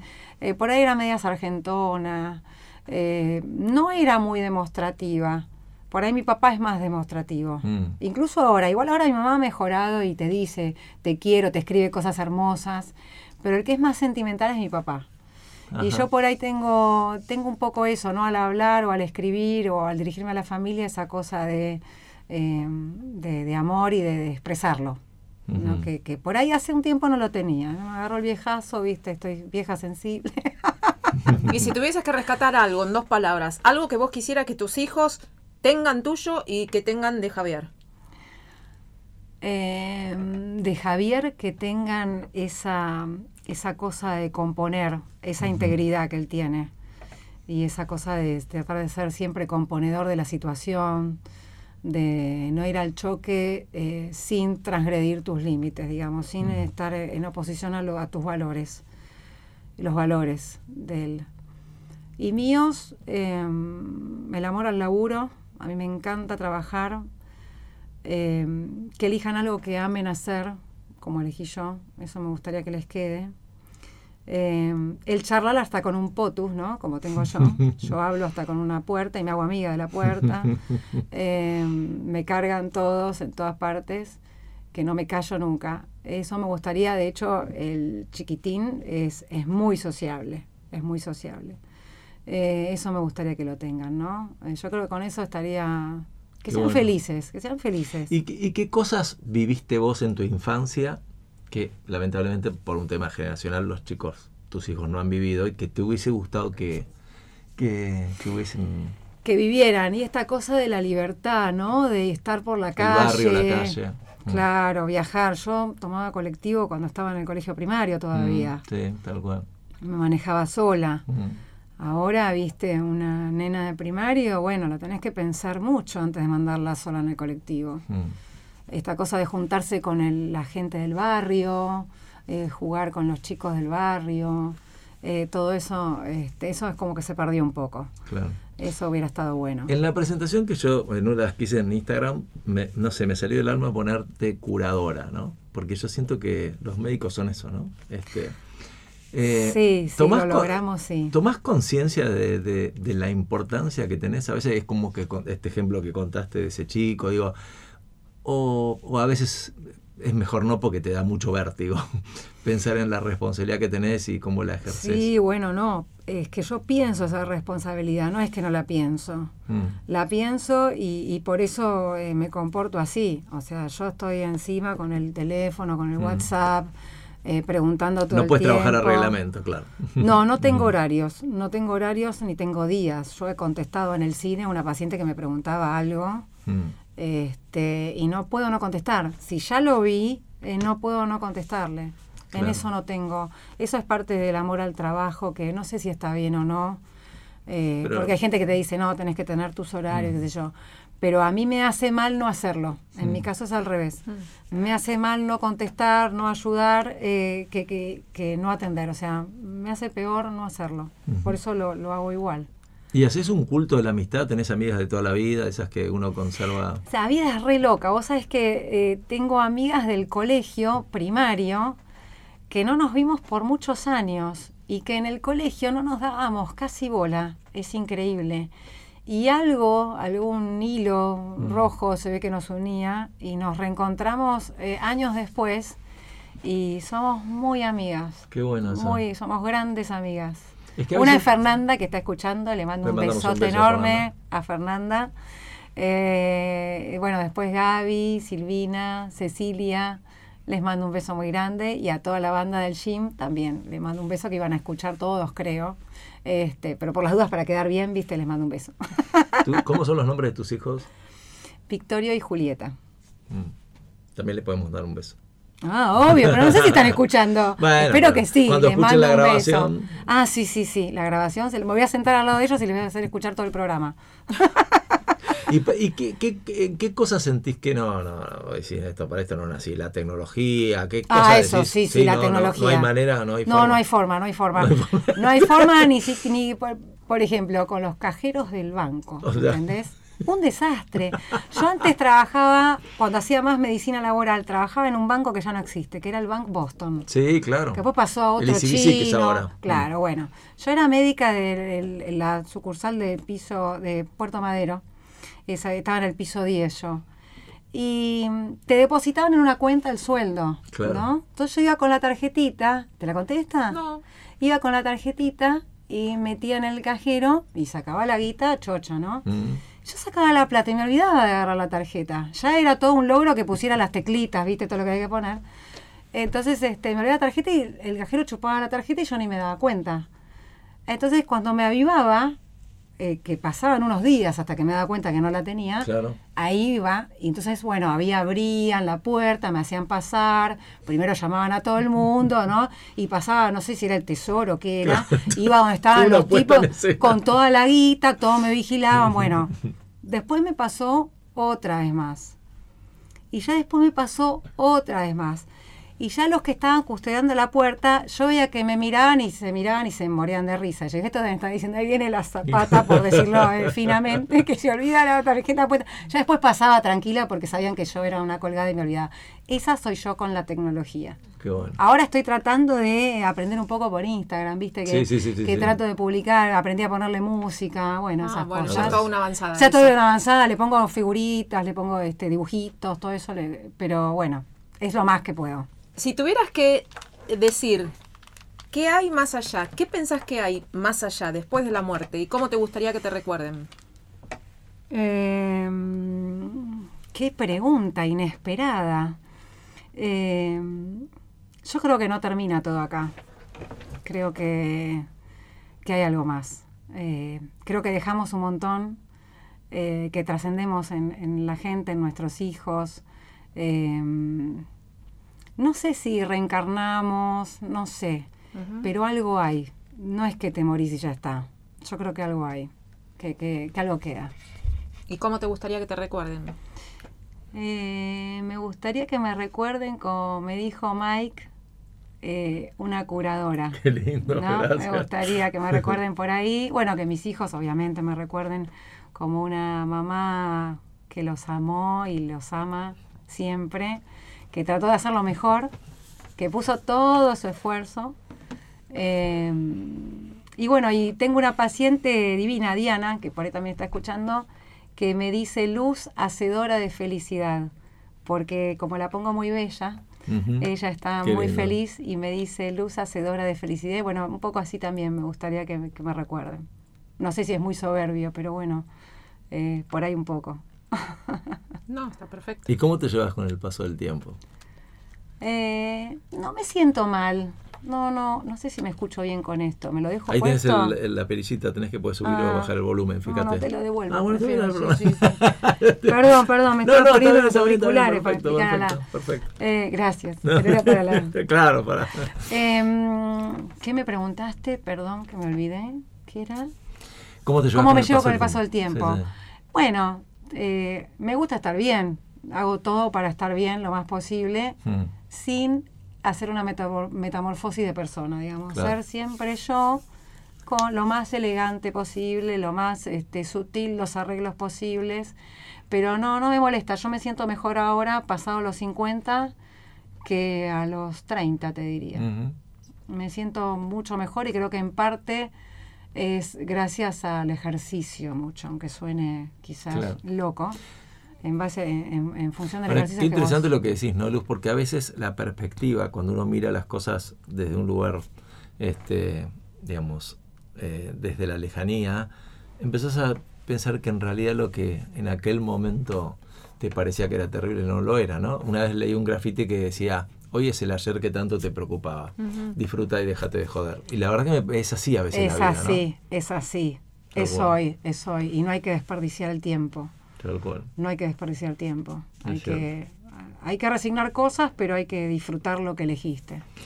Quiero que, que les dediques unas palabras a, a Luz, Gaby, ¿eh? de lo que vos sentís, lo que, lo que sentís por ella, el agradecimiento. Bueno, luz siempre está ahí. Es, es eso, es luz, es luz, en serio. Cuando vos necesitas la compañía de alguien o que alguien te escuche, que te dé un consejo eh, sincero, que te das cuenta que es... Vos te das cuenta cuando le contás algo a alguien y realmente te da una palabra que sale de su corazón, no que te lo está diciendo como, bueno, listo, te tiro dos palabras y sigo haciendo lo que estaba haciendo yo en mi si vida. te oye o te escucha, ¿no? Claro, exactamente, exactamente. Entonces, esa, eh, esto de empatía, ¿no? Que falta tanto hoy en día, que te das cuenta que la gente está en su mundo y le importa poco del otro por ahí, bueno, eso en luz no, no, no está esa falta de empatía. Vos te das cuenta que si le contás algo, se preocupa, te, se preocupa y se ocupa, porque también eh, te tira una mano y trata de, de- de buscarte para en- que encuentres una solución, de ayudarte en todo lo que ella pueda.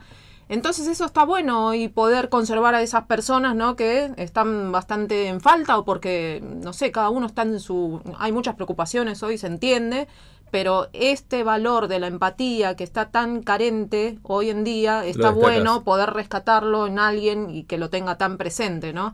Y esto del valor que siempre ella tiene, de darle valor, tanto valor a su familia, a sus hijos, estar siempre atenta a eso, a su marido, a sus hijos y a, a toda su familia, a los padres. Bueno, yo eso lo conozco bien de cerca, así que sé los valores de ella en, en cuanto a eso también. Así que es muy rescatable como persona, como persona y con sus valores y con todas sus escalas y además súper divertida, que eso le da el plus adicional. Ay, Así que es redondo, linda. es redondo bueno, el paquete que uno bueno. compra cuando la compra luz. Ay, Así que yo estoy muy agradecida de haberla muchas conocido gracias. por esas circunstancias de la vida que nos cruzaron Sí. y hasta el día de hoy, bueno, hemos tenido algún momento en el que por ahí nos, como ella No nos dijo, veíamos, exacto, no nos veíamos, pero yo sé que si ella tiene un problema y me llama, yo voy a tratar de ayudarla y a la vez eh, a la inversa es lo mismo. Y eso es lo que cuenta también en las relaciones, ¿no? Que sean sinceras, que vos sabés que podés estar, que podés hablar con alguien y va a tratar de ayudarte y vos también vas a hacer todo lo posible. Tal cual. Yo creo que la empatía es la clave en todo. O Mm. sea, yo creo que un, un médico no puede no ser empático. Claro, sí. El médico necesariamente tiene que ser empático. Y no es algo que ocurra, lamentablemente. Pero eh, eso en casa, por ejemplo, lo aplicamos este, de, con mis hijos, eh, de ponerse siempre en los zapatos del otro. Y esa es una frase de mi papá. Claro. ponerse, cambiar de zapatos, hacer como el role playing, ¿no? Sí, sí, sí, bueno, vos sos el otro. ¿Qué miro de esta ventana ¿Qué que te la pasa? tuya, ¿no? Claro. Y eso, bueno, con, con mis hijos y con los compañeritos, viste, que por ahí vienen y dicen, no, porque a Pirulito tal cosa, bueno, eso lo aplicamos siempre, ponerse en el lugar del otro. Yo creo que es clave en medicina, pero también en la vida. No, Ujú. no, no, en cualquier cosa es clave. Bueno, estamos terminando el programa. Yo quiero decirte algo más y después te voy a dejar a vos que cierres. ¿eh? ¿Te parece bien? Uy, dale. bueno, eh, la verdad que, que descubrimos una, una linda persona. Esa es la palabra. Muchas Eh, gracias. yo, yo le doy le doy mucha importancia a la energía, a lo que a, lo- a la química que transmite el otro, ¿no? A veces uno se da cuenta que, no sé, me pasó que cuando empecé a comunicarme con vos a, a través de Gaby, había momentos que me parecía que, no sé, nos debíamos conocer de algún lugar de otra vida porque era fluía naturalmente esa comunicación. Sí. Y, y de pronto, bueno, cuando llegaste igual con el mate y con esta cosa así coloquial y, y muy y muy este doméstica en el buen sentido, ¿no? En el sentido más cálido, me parece que es realmente es muy lindo haberte tenido acá, compartir esto, ojalá vuelvas en algún momento. Sí, cuando Eh, me encantó esta, esta clase abierta ¿no? que nos regalaste de, de ser consciente de cosas que a veces uno no lo es. Y, y decirte que bueno, que entre los momentos lindos, yo soy de los que cree que cuando uno se va de esta vida se lleva una, una valija de momentos. La vida es momentos, ¿no? Sí, total. Este, yo este momento lo voy a poner ahí en la valija. Así que son de las cosas lindas que, que tiene la radio, ¿no? De poder compartir esto que es maravilloso. Así Muchas que- gracias. Yo estoy súper agradecida. Y a agradecerte por el, por el rol de los médicos en la pandemia que creo que no nos va a alcanzar ni esta vida ni otra si existe. Sí, para sí, agradecerles sí. eso. Fue, fue clave. Por ahí en lo mío no tanto, pero bueno, eh, cada uno hizo su, puso su granito de arena. Bueno, ¿te sentiste cómodo? ¿Te gustó? Cerra vos. Decí lo que quieras. me encantó, me, me encantó. Estoy súper agradecida a, a todos, a vos, Gaby, a vos, Mike, eh, a la producción. Guillermo Divino que Eh, viene a cerrar el programa. Y antes, ¿quién estaba? Era. Antes la- Maca. Maca. Maca, Maca. exactamente. Y Nacho, que es el Eh, capitán del barco, que está siempre acá, es el jefe de comunicaciones. Estoy súper agradecida a la gente que, que escuchó. Eh, espero haber estado a la altura de, de- de las preguntas, del programa, de, de que por ahí este, haberles dado algunos consejos a, a la gente. Seguro. Y si querés, cierro con algunas cositas para, para los pacientes Sí, que sí, sí. tengan. Pero ¿tengo da tu? Instagram, da- sí, sí, da tu Instagram, da todo para que por si Ah, bueno, mi. Instagram es eh, como mi nombre, luz.espirito. Sí. Ahí ven todo lo que hago y bueno, me pueden escribir y preguntar. Dale. Mm. Lo que me gustaría es aclararle algunos puntitos hacia la gente porque a veces no le dan bolilla a algunas cosas. Dale, sí, sí, perfecto. Entonces como para que consulten, este, si tienen caída de pelo, por ejemplo, cosas que parecen pavadas, pero que hay que chequear otras cosas de lo que hablábamos de que la piel habla, ¿no? Si se les cae el pelo, que se estudien la vitamina D, que es la que bajó mucho en pandemia.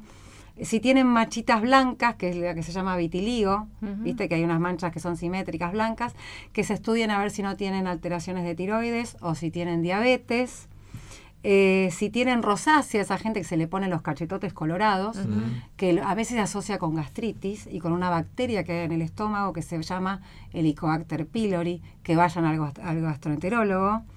Em, si tienen venitas en las piernas, tío, porque a veces me consultan, ay, quiero sacarme esta venita. Las arañitas. ¿no? Las arañitas. Bueno, hay que hacer un ecodoppler y consultar al flególogo antes porque puede haber un problema más importante que no es estético y que es funcional de, la- de las piernas. Mm. Eh, si tienen unas manchas como negritas en las axilas, en el cuello, eh, en los pliegues, bueno, hay que estudiar diabetes también. Eh, si tienen el pelo, las uñas, eh, que se cae el pelo, las uñas quebradizas y la piel seca, también estudiar la tiroides. ¿eh? Total, el que tiene prepaga, uno, el médico tiene que poner todo en la orden. Tal Total, el paciente no lo paga, está incluido en la prepaga, así que hay que pedir todo. Eh, y después si tienen las manchitas eh, amarillas en los párpados, que es lo que te iba a preguntar de, de tu amigo, que tenía si eran amarillitas o no, bueno, me quedó pendiente ese punto, que si son amarillitas hay que estudiar si no tiene el colesterol alto. Son algunas así eh, tips, Está o bien, sea, está me acordé de algunos que me los anoté para decirlos, como para que a la gente eh, le quede. Todas estas cosas, perdón, para el que no tiene una prepaga en un hospital también. En un hospital se hacen todos los controles. Acá viste que la salud es pública, gratuita. Eh, así que sí, sí. Muy bien, me encantó. Eh, Guille, ¿te imaginabas que ibas a ir a la dermatóloga hoy? No tenías ni idea, ¿no? O sea, vos te diste cuenta estás en el consultorio. Ah, ya que ya le vas a mangar una consulta a la salida, listo, ¿eh? ningún problema. Qué caída de pelo, me dijiste. Una manchita. Mira, mira, Guille, muy bien, Guille, muy bien, muy bien, muy bien, perfecto. va. Yo me sentí súper bien. gracias, Me Luz. encantó. Gracias, la verdad que eh. fue como estar con amigos. Así que les agradezco mucho. Exquisito, sí, el, exquisito obvio. el mate, ¿eh? exquisito. Un abrazo grande a Javi, ¿eh? Sí. el chef de la Javi. casa. Me está haciendo el aguante Es con como los una chicos. multiprocesadora, Javi, hace de todo. Todo, sí, es un genio. Espectacular. Y ¿eh? labura es excelente laburando, así que todo, todo perfecto. Bueno, y a las chicas también. ¿eh? Muchas Así que bueno. Luz Spirito, una divina, un dulce de leche espectacular, nos regaló uh, más de dos horas de su tiempo. Y además que- es linda, así que me imagino que sacás Lo puedo fotos decir, para, para el puedo decir tanque que Javier rosa, no, ¿no? se, no, no, no me va a cagar a pedo, Javier. Ponele, No, los, no, ponele no. los filtros, todo para la foto. No, Vení. Javi, todo bien. Por si no se dieron cuenta, la voz, ¿entendés? Es proporcional a lo monísima que es. Así Muy que, bien. ¿En serio me sale bien la voz? Sí. Mira, después me tengo que tiene escuchar. radio, tiene radio de noche, tiene radio de noche. Bueno, señores, nos vemos el viernes que viene, Gaby. Nos Dale. vemos, sí, sí, Luz. sí. Ojo, Luz, antes de fin de año puede volver, ¿no? Si Por parece, supuesto, sí. conversemos, Dale, dale, bueno. Guille, escúchame, mientras cerrás ella te va a revisar, ¿te parece bien? ¿No hay ningún problema? Listo, ok. Nos vemos la semana que viene, que Dios los bendiga, buen fin de semana para todos. Buen Esperemos fin que de... no sea tan frío el frío. ¿eh? Dale. Dale. Chao, los quiero. Muy bien, muy bien. Qué lindo, divino. Nos matamos de la No, risa. espectacular. Siempre al final bueno. hacemos esta. Sí, Yo al final tenía hacemos- miedo de decir que se No, me escapara no, un. Bueno, se me no. escapó un pendeja. No, no pasa nada, no pasa nada. no, no pasa Esos nada. son los que eh, dijo que hay algunas cosas que valen y otras que que no. Ahí, decirlas. eh, ahí no iba otra Claro. palabra. Ah, está perfecto. Ahí Bueno, va. No, y iba aparte, vamos, te para que tengo que cortar la grabación. porque yo también Ah, ¿estás estoy- grabando? No, porque te cuento, yo también grabo por las dudas. Ah, qué lindo, Por- pasámelo. claro, porque por si a veces eh, se corta